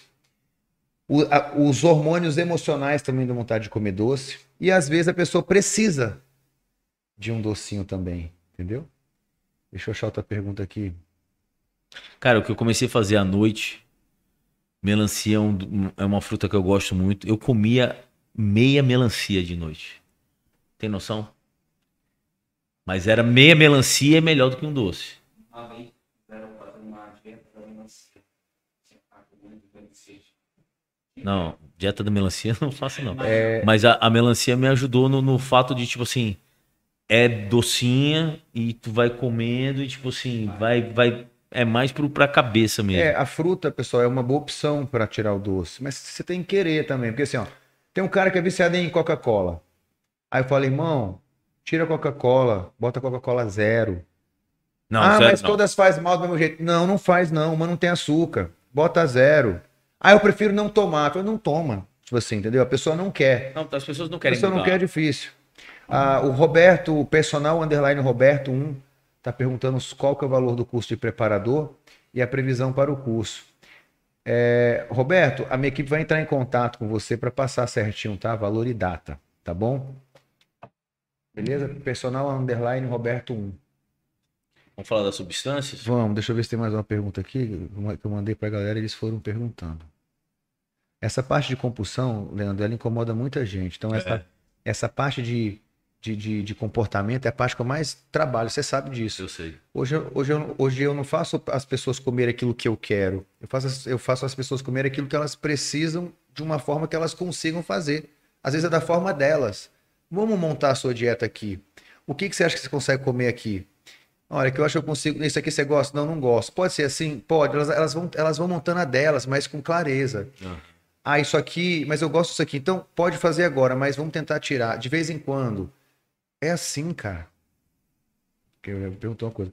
Por que a compulsão de doce é maior à noite? À noite. Geralmente tem algumas explicações. Vamos lá. Geralmente a gente trabalha o dia inteiro. É. E a gente é ocupado o dia inteiro. A nossa mente está muito voltada para o nosso trabalho. Quando a gente desliga, talvez, a, a má alimentação, a falta de calorias, ou o estresse realmente, ou a falta de produção dos hormônios neurotransmissores, faz com que você, naquele momento, tenha a percepção da necessidade de se sentir bem. Então, tem várias si- situações, mas geralmente. o doce acalma, né, cara? O doce acalma. Geralmente é depois do expediente, assim, que você tem mais. Até eu, você chega em casa, cara, o que tem de um doce aqui? Né?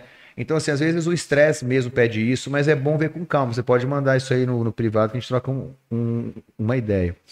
É, o café tem que ser com açúcar ou pode ser com açúcar?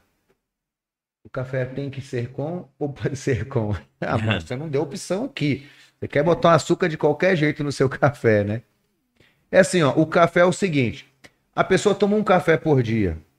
Quer botar açúcar? Bota, pô. O que, que- o, que, que- é uma colherzinha de açúcar no café? Agora, a pessoa toma café com açúcar o dia inteiro.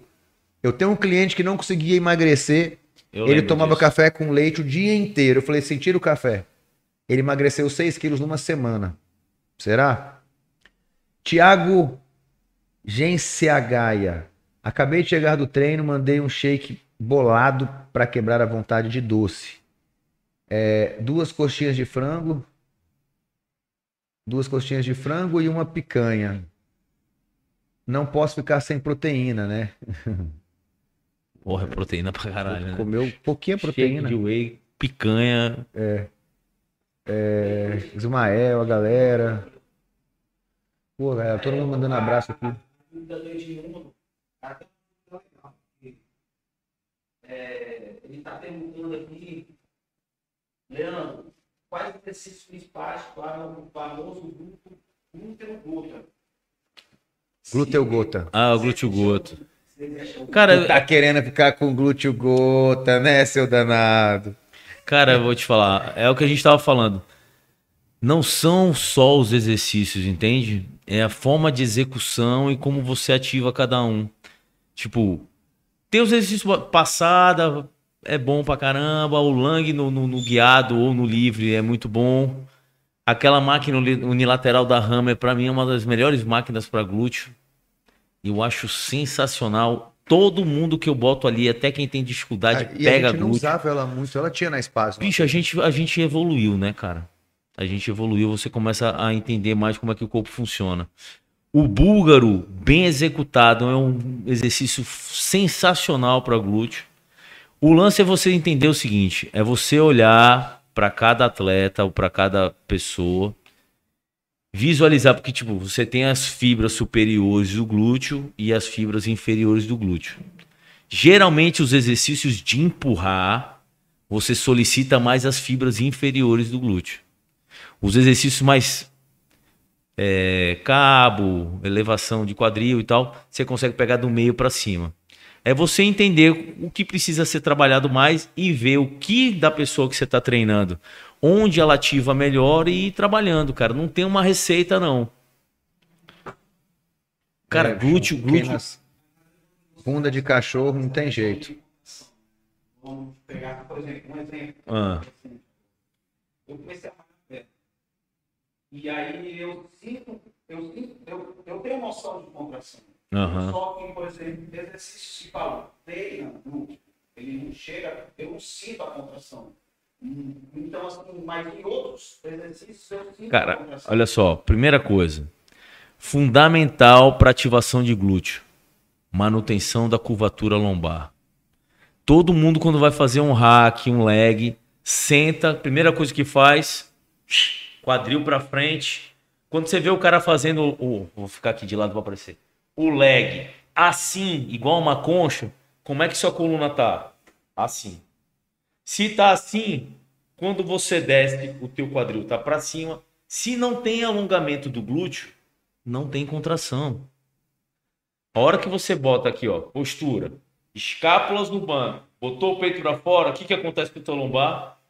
Manutenção da curvatura. Quando você descer, você tem que descer mantendo o quadril embaixo. Quando você vai lá, se você vai fazer com grandes amplitudes, teu joelho desce, quem alonga lá no final? Glúteo. Se alongou, contrai. Não alongou, não contrai. Se não tiver manutenção da curvatura lombar, você não vai ter eficiência na contração do glúteo. Isso é o fundamental. Curvatura lombar é uma coisa que eu não tenho. Por que, que o Daniel tinha dificuldade de contrair glúteo? Coluna retificada. Coluna retificada, você tem uma anteroversão, anteroversão sem glúteo hipoativado. Não ativa nunca. O Daniel teve que aprender o quê? Gerar uma curvatura lombar para conseguir começar a ter ativação do glúteo. Agacha, hoje o Daniel agacha, ele vai lá embaixo e Mantém. mantém. Aí, pô, eu tô sentindo meu glúteo. É. Postura. Não, cara, ho- hoje eu treino quadri... é, agachamento e eu inflamo o glúteo, pô. Eu- Ó, impre- aquele, é aquela, aquela maquinazinha que eu tô falando lá da Hammer, que tem na Companhia Atlética, que tem na Espaço do Dom Pedro. Se você sentar ali e jogar o teu quadril pra frente, a máquina é excelente pra glúteo. Não vai ativar glúteo. Você tem que sentar ali e botar a postura. Botar o quadril pra trás, peito pra fora. Quando vier pra baixo, fundamental é segurar o quadril. A hora que você sentir o teu, o teu glúteo alongar, você sente o glúteo alongar, cara. Você vai saber que tá pegando. O glúteo é um músculo difícil de sentir para quem tem dificuldade. É verdade. Ainda mais tu que é sem bunda também. Ó, as minhas, as duas, as duas meninas que eu, tô, assim. que eu tô fazendo os vídeos lá de, de, de treino de glúteo, que eu acho, tipo assim, é uma coisa que eu entendi muito como funciona. A Renata falou para mim essa semana, sábado eu vi ela treinando. Sabe quando tu vê que o glúteo tá no pump, desde cima, assim? Eu olhei, eu falei, caraca, bicho, a Renata tá com glúteo sinistro. Aí mandei mensagem pra ela. Falei assim, cara, onde você tava, teu glúteo tava no pump. Ela falou assim, Leandro, eu tô sentindo o glúteo em todos os exercícios de inferior. Conectou, cara. Conectou.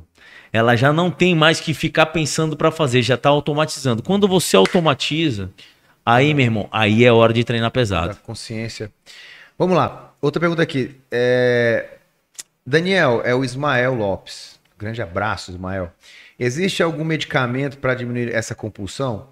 Então, Ismael, a gente não gosta de trabalhar com medicamento, né? A gente gosta de entender o porquê da compulsão, de onde é que ela veio, e a gente cria as estratégias e ferramentas que nem o Leandro falou aqui, algumas que ele faz. Agora, se tem casos que talvez sim, até um, um remédio, um medicamento, para você começar a mudar esses, esses seus hábitos, né? Porque as pessoas elas têm mania o seguinte, ela toma um remédio para corrigir alguma coisa, mas ela não trata a causa. Ela trata uma os muleta, sintomas. E depois, quando ela tira o medicamento, ela tem os mesmos maus costumes.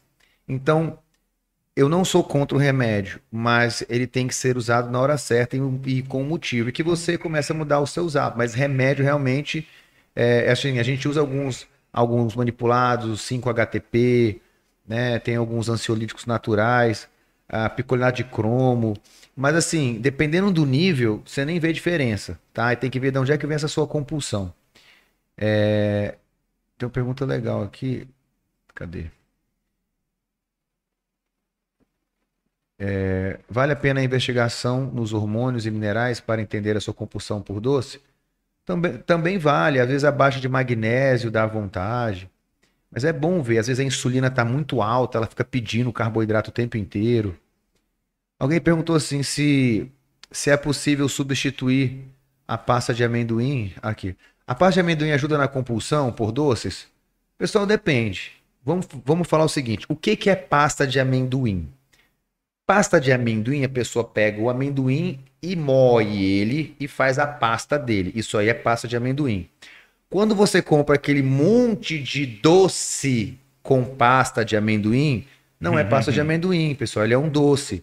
Ali tem pasta de amendoim, tem leite, não sei o que, leite em pó, nananã, açúcar, melado, nananã, Amido. amido. Então, assim, ele já não é um doce, ele já não é uma pasta de amendoim, ele é um doce. Por isso que quem come essa- esses potes de pasta de amendoim come o pote inteiro. Só que tem mais uma coisa: gordura tem o dobro de calorias do carboidrato. Então você está comendo uma coisa que é doce e um monte de gordura junto.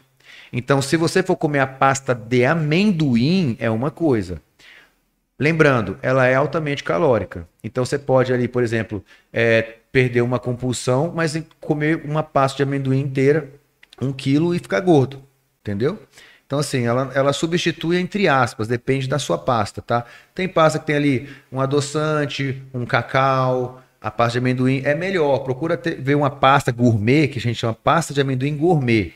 Não é pasta de amendoim. Pasta de amendoim, ela é só o amendoim, ela não tem essas porcarias junto, entendeu? É... Existe, existem mutação em genes que aumentam a compulsão por doce? Olha, se existe a mutação, doutora Cecília, eu não sei te informar. Eu sei que nos testes genéticos, da nutrigenética, a gente consegue identificar se seus genes têm influência no seu paladar. E tem sim. Tem pessoas que já nascem geneticamente com influências por doces ou gorduras saturadas. Tá? É, vamos lá. Zé, Zé Luiz Filho. Me sinto melhor em treinar em jejum. Gosto de tomar uma colher de leite condensado como pré-treino saudável.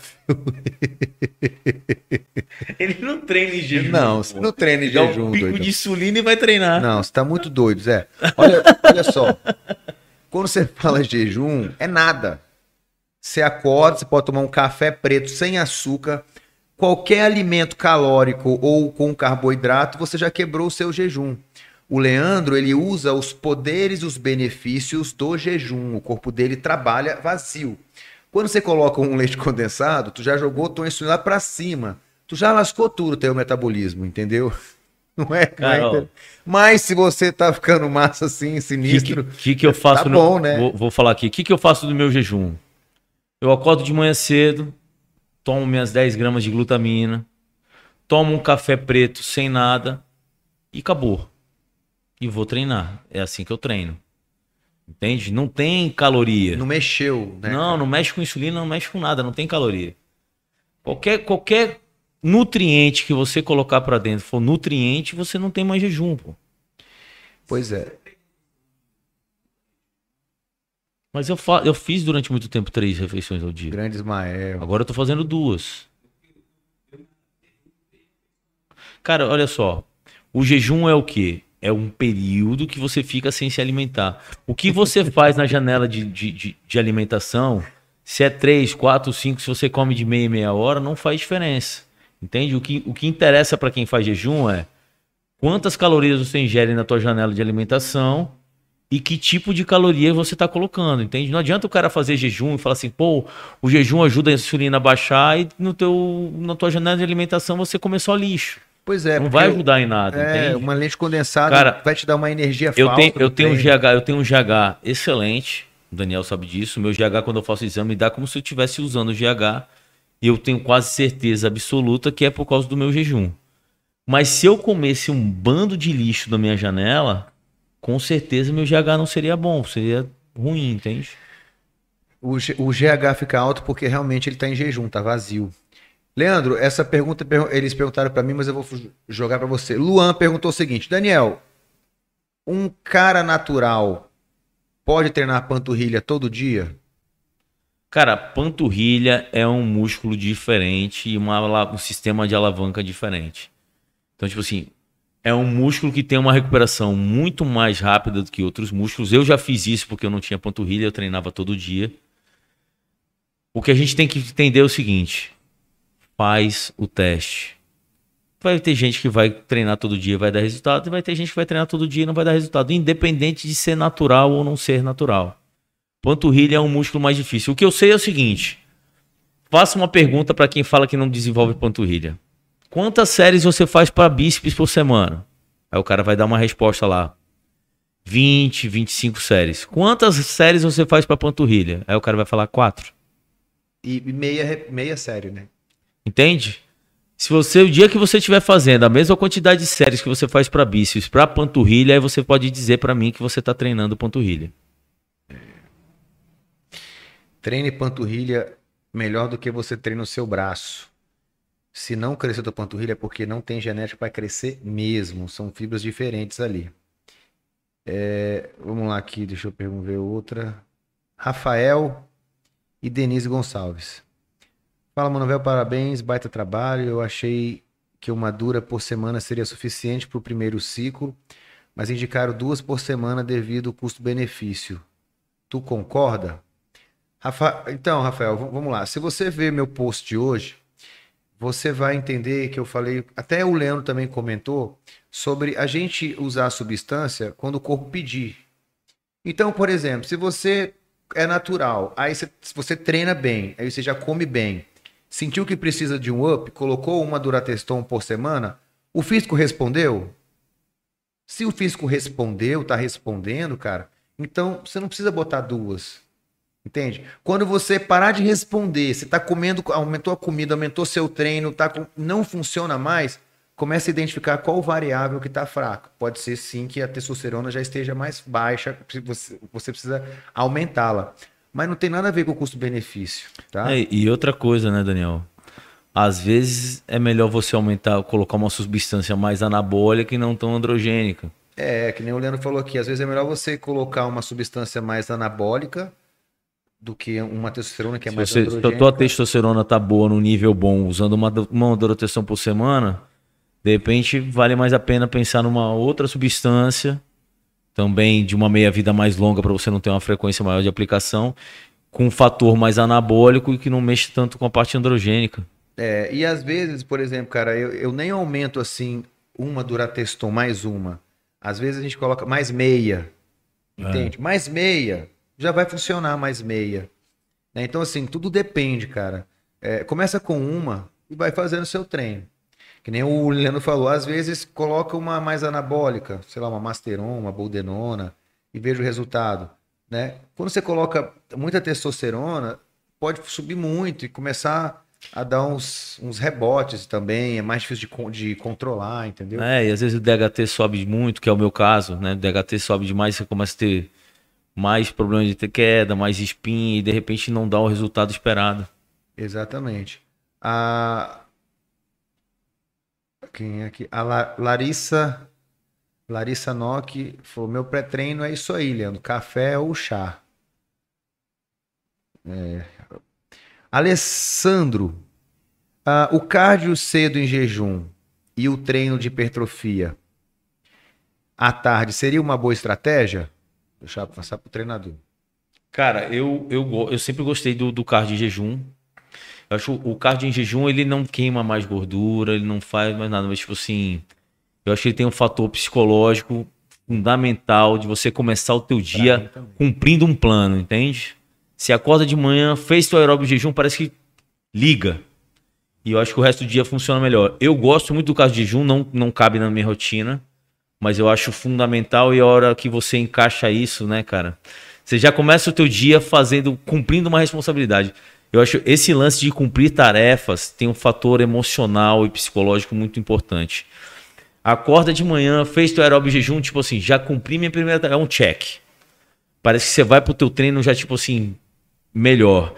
Eu gosto muito de aeróbio jejum, eu acho que tipo funciona muito bem na parte metabólica, não na parte de queima, não queima mais não, mas na tua parte metabólica ajuda. Eu acho que você tem um estímulo de, de, de, de GH legal.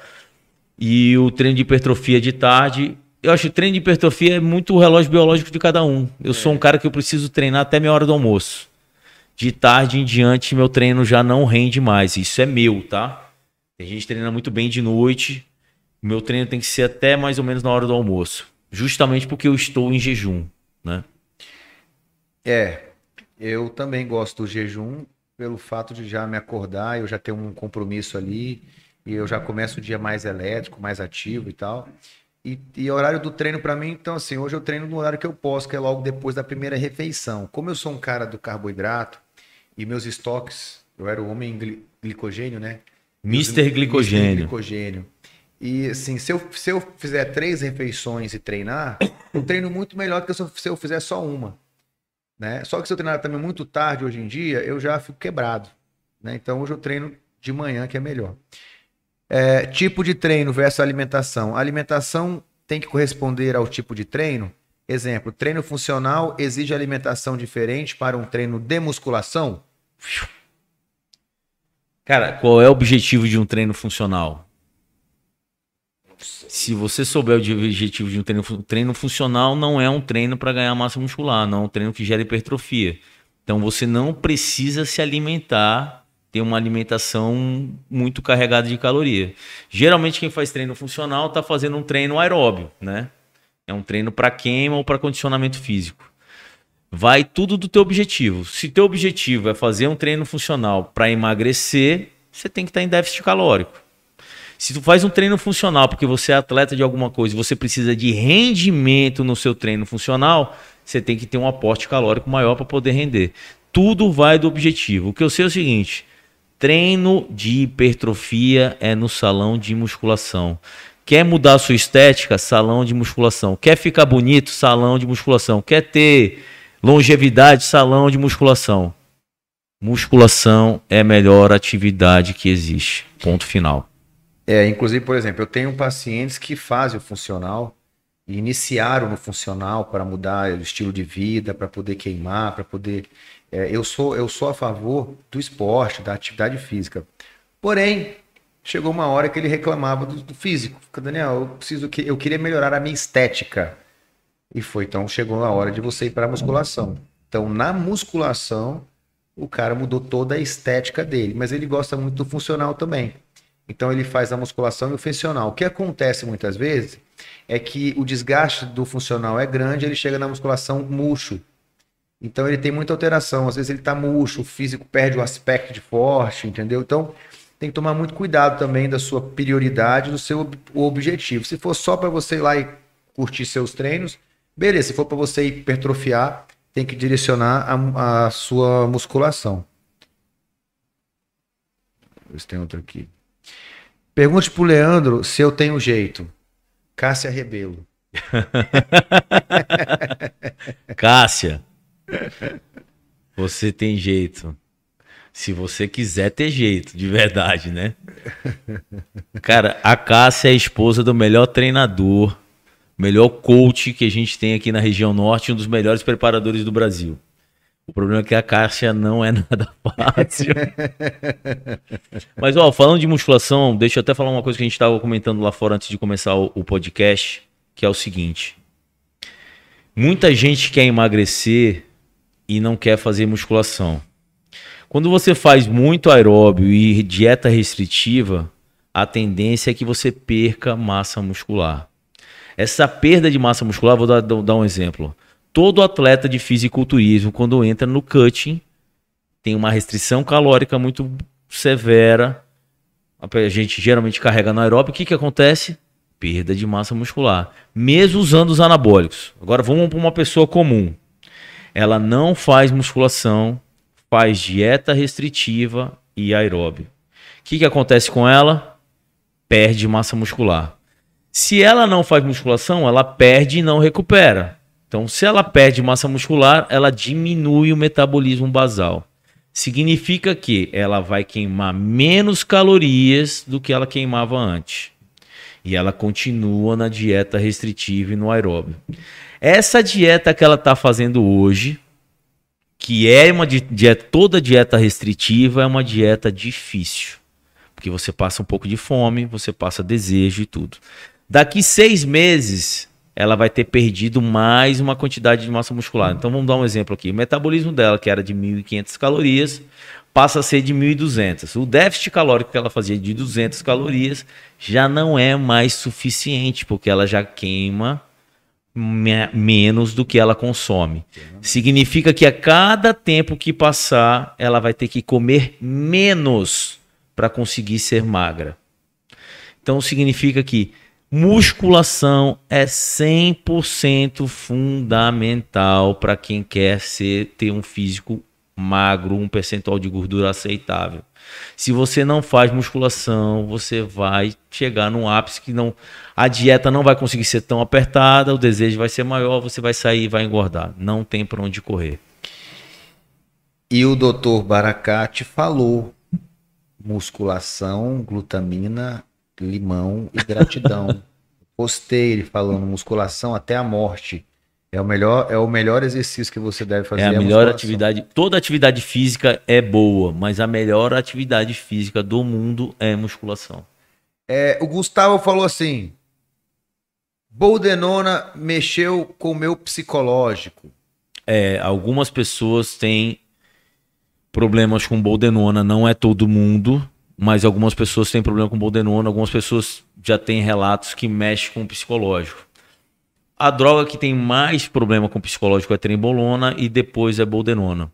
Conselho: sentiu o problema, não usa. Inclusive no meu curso, primeiro módulo, Leandro, a gente fala sobre perfil de comportamento. Eu faço um teste de perfil de comportamento para todos os alunos uhum. e só abro na hora.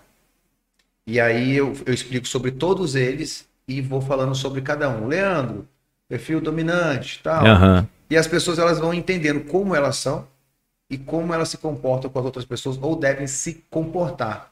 E eu dou exemplo de alguns atletas meus, por exemplo, Everton, Pablo, Renan Exposto, que são que, que é questão de perfil emocional, aquele atleta que não suporta algum tipo de substância, porque mexe muito com o psicológico. Uhum. E uma história muito legal, conversando com meu amigo Renan Exposto, ex-atleta nosso, campeão, campeão do Arjo, Veral, ele falou o seguinte, ele tinha uma mudança de comportamento muito grande, você lembra? Sim. Ele ficava insuportável, o Manaus queria matar ele. E ele falou assim, cara, eu preferia ser invisível, porque eu não sei o que, que eu faço, por que, que eu fico assim. Então, além de uma dieta restrita, tinha umas substâncias.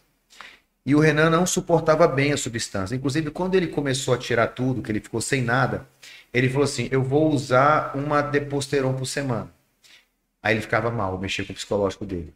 Eu vou fazer meio-meio, vou dividir em duas doses. Ele falou que ele se sentia mal. Eu vou fazer 100 miligramas, ele se sentia mal. Cara, ele tirou. Renan Exposto é um exemplo de que sente uma, uma, uma mudança emocional com a testosterona em qualquer nível. Então hoje ele é um cara natural porque não faz bem para ele. Ele tem uma mudança muito grande no seu perfil comportamental. Ele entendeu isso. Sabe? Você- não sei se você É, eu não sei quem foi que me falou isso, que é amigo do Renan, falou assim, cara, o Renan tá natural, Ele tentou ele tirar. se sente bem pra caramba, e, cara, ele tem um físico bonito, estético, natural, né, cara? Não, e outra, só para vocês terem uma ideia. Ah, quando para de tomar as coisas cai. O Renan, ele tá natural já faz um tempo. O físico dele continua bonito. Ele pesa acho que 89 quilos. Mas ele construiu, ele tem muita maturidade pelo tempo de treino. Mas ele treina, né, mano? Então, o tempo de treino faz muita diferença e ele treina até hoje. Grande abraço aqui pro nosso amigo. Nosso amigo. Passei. Batido. É, Renato Fraga, de Vitória, Espírito Santo. Treinador, seu fã. Pô, Cara, um gente abraço, finíssima. Renato. Fui lá e dei um treino com ele, fui humilhado. Um treino de perna. Ah, tu me contou, pô. Eu, eu fazendo o treino do Jonato Prestes, deixa eu contar uma história aqui. Quando o Jonato Prestes me passou o treino dele, que eu já vi lá a série de 15, 20, eu falei assim, esse treino não é pra mim. Primeiro dia do treino dele eu quis parar, falei assim, não, eu não tô afim de passar por esse processo de novo. Eu queria desistir. Rapaz, eu fiz uma semana. Na segunda semana eu fui treinar em Vitória.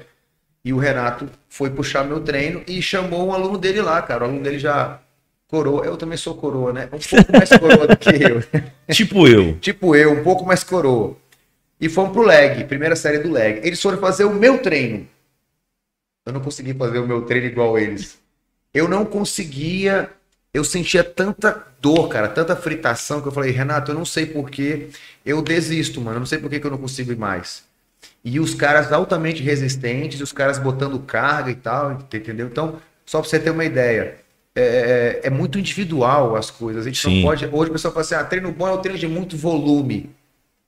Pra quem? Pro Rossi? Pro Brandão? Pra mim nunca foi. Né?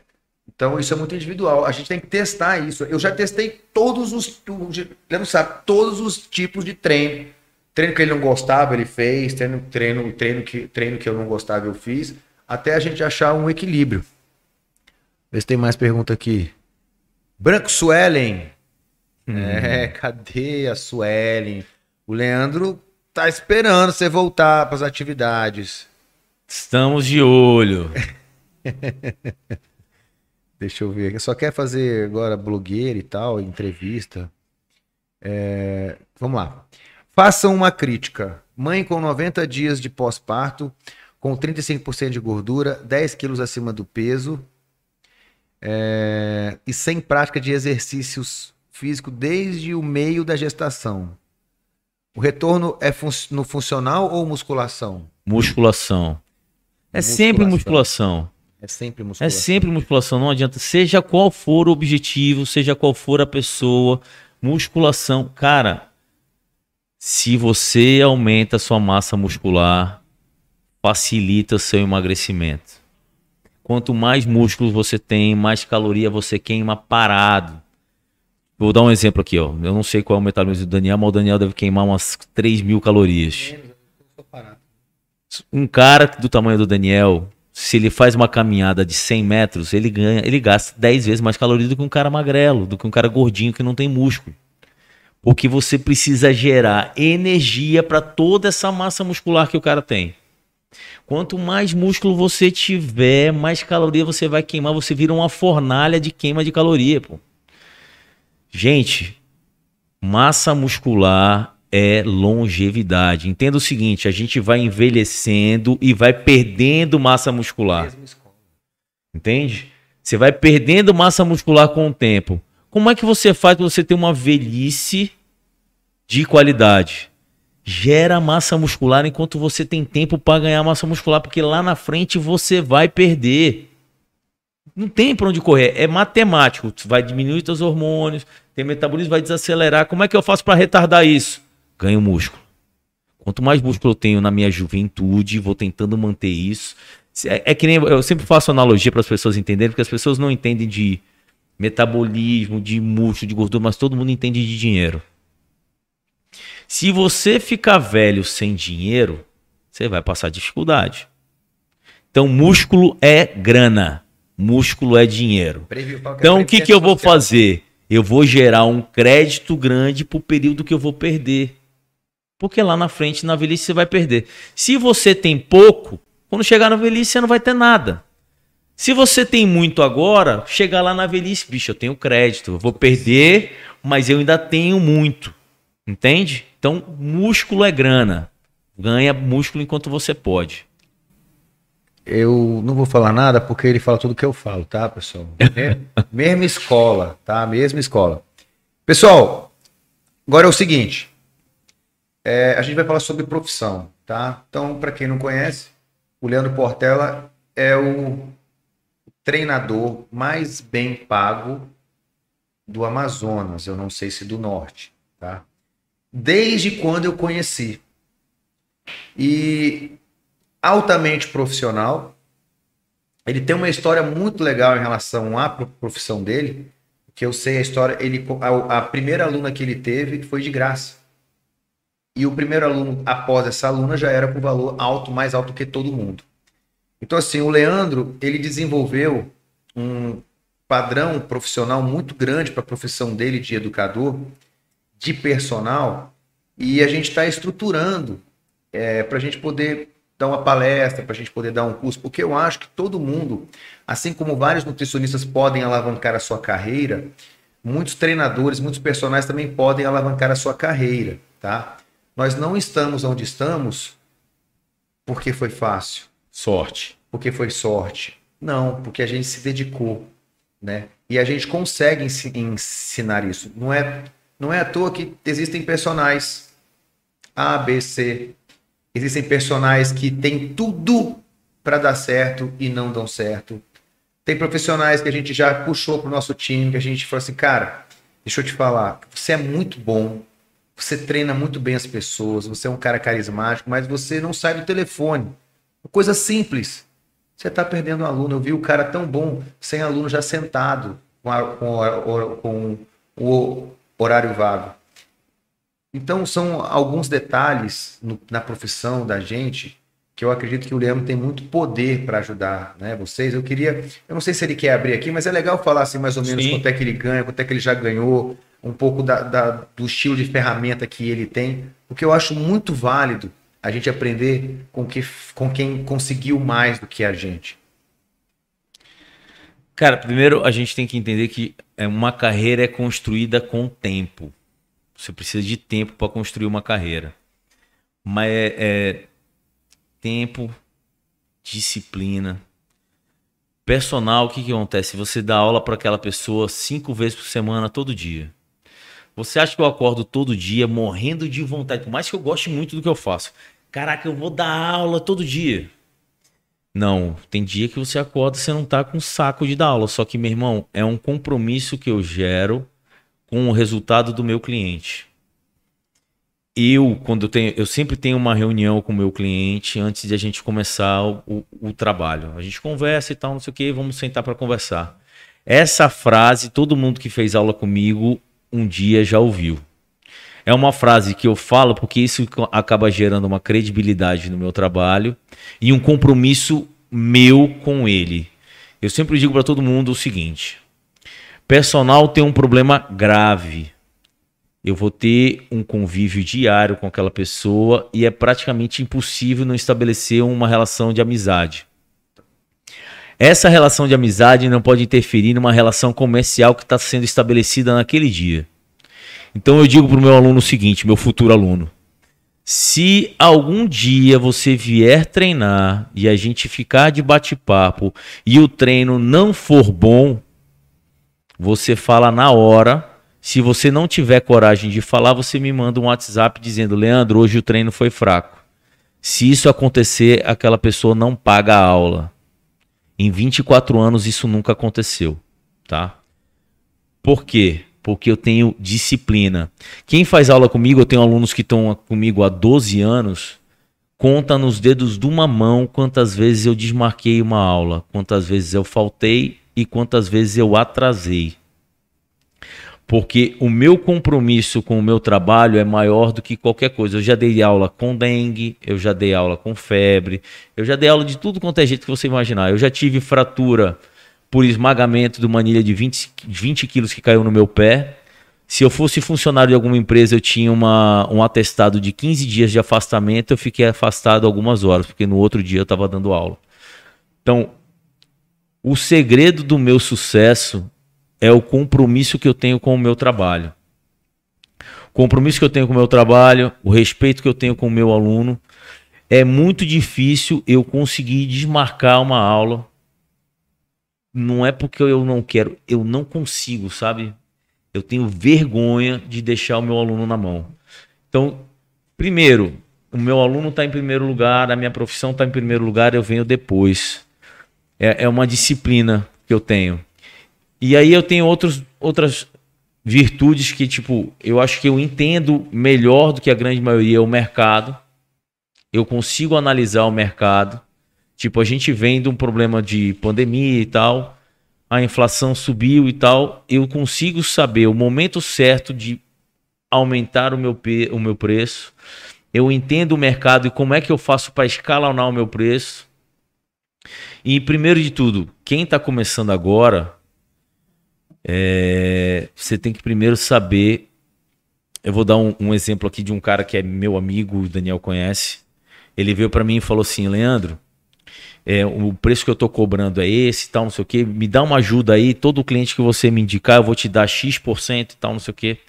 Falei assim, cara, eu não quero percentual nenhum de indicação porque eu não indico por causa de grana. Eu indico para quem eu confio. Aí eu olhei o valor dele, eu falei assim, cara, eu não vou entrar no mérito se você vale isso ou não, porque eu não boto preço no serviço dos outros. O que eu perguntei para ele foi o seguinte: o mercado hoje assimila esse teu preço? Porque você vai fazer o mercado assimilar teu preço, você não vai forçar teu preço no mercado, entende? Essa é a grande diferença. Quem é você no mercado hoje? As pessoas conhecem o teu trabalho, conhecem o seu valor, você pode cobrar isso. O valor é algo que você precisa gerar, não é cobrar. Eu gero valor para conseguir cobrar. Essa é a parada.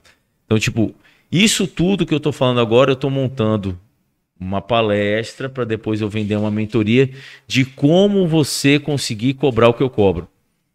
O Daniel falou em valores, tipo, Hoje a minha hora aula mais barata é 180 reais para quem faz aula de segunda a sexta.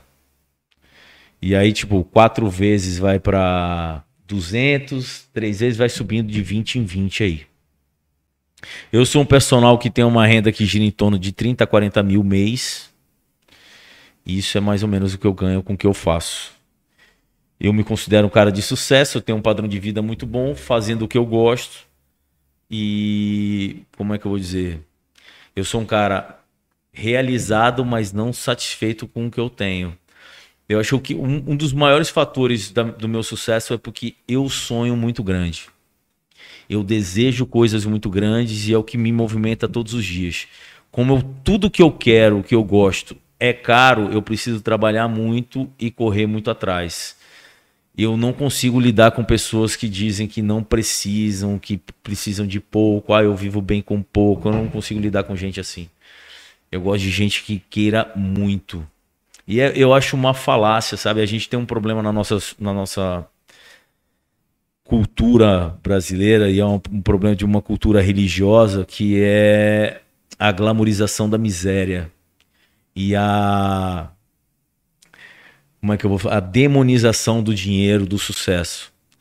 O brasileiro tem um costume terrível de olhar para um cara que tem muita grana, muito sucesso e falar: ah, esse cara é ruim, esse cara é filha da puta, esse cara explora os outros, esse cara não presta. Tudo isso eu já cansei de ouvir.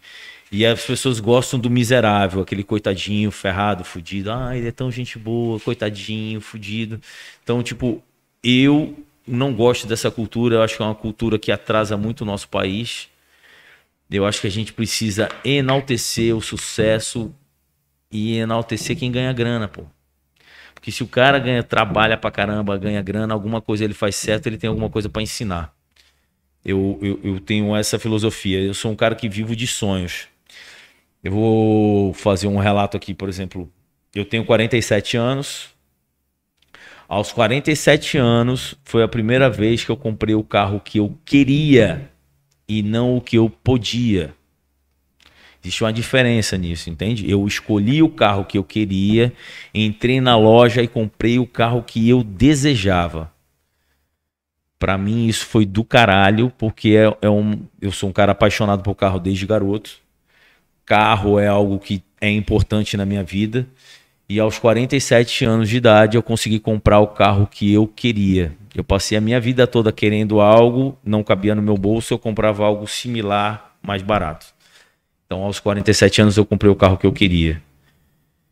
E é foda, porque agora eu já tô com desejo no carro mais caro. Então, tipo, então, já tenho que trabalhar mais. Eu vou comprar o teu, tá, Leandro? Beleza. Beleza? tem que falar, meu irmão. Tudo que você quer, você tem que desejar. Outra, outra coisa, pessoal, que eu posso falar. É, como eu te falei, nós começamos o Instituto junto.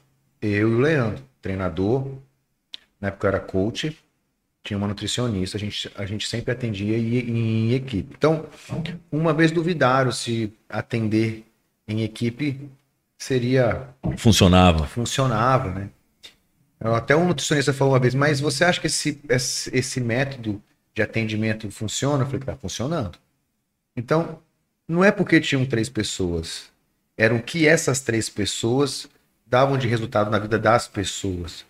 Né? Então, a, o link entre os profissionais, nutricionista, o treinador, o médico, foi de extrema importância para a gente poder alavancar os nossos resultados. Porque eu preciso que o meu cliente treine. E eu preciso que ele treine com alguém que dê resultado para ele também. Assim eu consigo organizar ainda mais as minhas estratégias.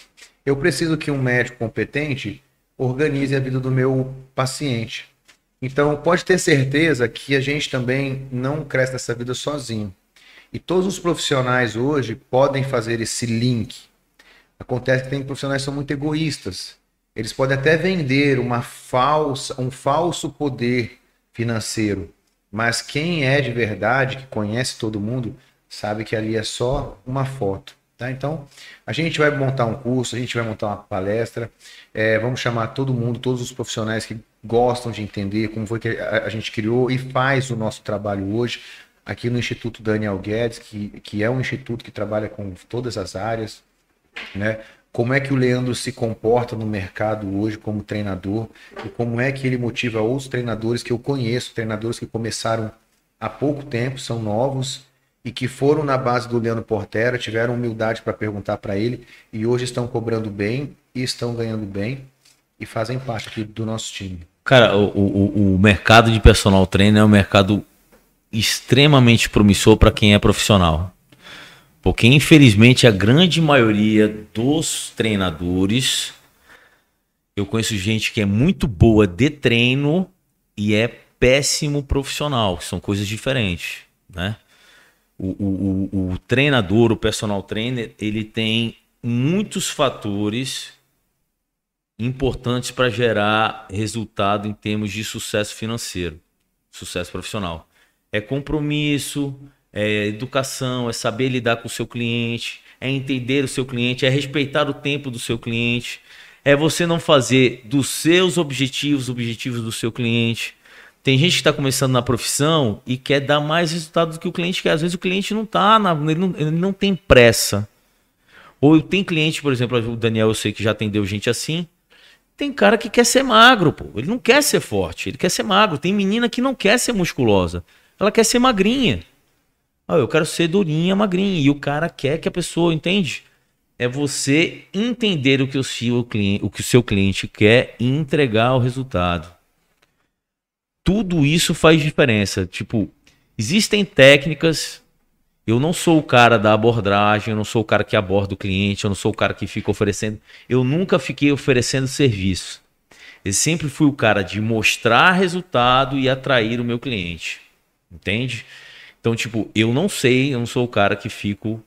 Tipo, Instagram é uma grande, um grande instrumento de marketing.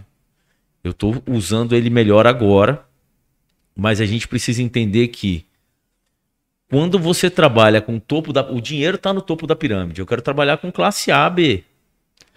O cara da classe A, B, ele não quer que você venda coisa para ele, ele não quer comprar. Entende? A hora que você entender que esse cliente é o cliente que ele tem que vir até você, você tem que gerar necessidade. a necessidade para ele vir até você. É, se você conseguir gerar uma identidade, eu sempre falo isso, se você conseguir gerar uma identidade no mercado, as pessoas vão lembrar de você. Se você for bom em tudo, ninguém lembra de você. Entende? É gerar uma identidade. Primeira coisa, acho que treinador tem que treinar. Se você está fazendo faculdade, se você se formou, primeira coisa que eu falo para todo mundo, onde eu dei palestra já hoje, eu falo: treina. Tem que treinar. Base de tudo. Se você não treina, dificilmente você será um cara de performance de profissão, assim, um cara performado em no seu lado financeiro. Muito difícil. Pessoal, seguinte. É, acho que já encerraram as perguntas. Acho que a gente também já está na hora de ir. Amanhã já começa a trabalhar de novo, né, Leandro? É, amanhã eu acordo 4h50. Amanhã eu volto aos meus treinos. Porque eu falei que eu ia competir. Eu já estava fazendo jejum. Né? Então não sei como é que vai ser isso aí, mas é porque eu vou pegar no trampo. Deixa eu falar uma coisa para vocês, pessoal. O atleta, existe um momento da vida dele, que foi o meu, que eu vivi muito dentro de uma caixa. Horários corretos, gramas corretas, era tudo muito perfeito. Eu não saía, eu não ia para festa, não fazia nada. Era tudo em volta do meu esporte. É assim, foi assim que eu consegui muita coisa. Só que chega uma hora na, na nossa vida que a gente começa a fazer outras coisas. E a nossa profissão, e vem responsabilidade, vem filhos, e vem todo mundo, e você acaba não conseguindo mais ficar dentro dessa caixa. Você precisa sair dela para você evoluir em outras áreas. E é isso que aconteceu, acho, comigo, com o Cariani, com o Paulo Musi, com, com, com pessoas que eu sei que adoram o esporte, mas não conseguem estar ali o tempo inteiro como atletas mais. Eu comecei no esporte com 31 anos eu já era teoricamente mais velho para um campeonato. Eu competia com o Brandão, com o Bob, os caras tinham 20, 20 e poucos anos, 21, né? Para você ver a diferença. Eu já comecei tarde, eu aprendi tarde as coisas. Porém, aos 42 anos, eu tenho projetos. E se dedicar extremamente ao esporte, é que eu falo, cara, o cara que realmente ele se dedica, ele realmente se torna o melhor. Mas ele abdica de muita coisa na vida dele. Eu já fiz isso. E, é de, e hoje, para mim, montar uma estratégia de preparação, eu preciso realmente conduzir o ambiente para o meu momento e a minha situação. Assim como acredito que o Renato Cariani também.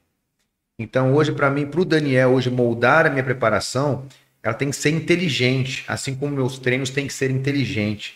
Eu não posso querer concorrer com a garotada que está morando dentro de uma casa, dentro de uma base, come, treina sempre certinho. Eu já passei dessa fase e não tive a mesma oportunidade. Hoje eu estou em outra fase, mas sou apaixonado pelo, pelo esporte. Vou fazer o melhor que eu posso dentro das minhas condições, né? E geralmente a gente sempre, sempre foi bem, né? Uhum. Então, assim, a gente vai chegar lá também para a gente poder fazer bonito. A gente está treinando para isso. E eu só estou me organizando, mas eu, essa semana a gente volta ao processo nosso normal. Vamos encerrar, Gabriel? Vamos?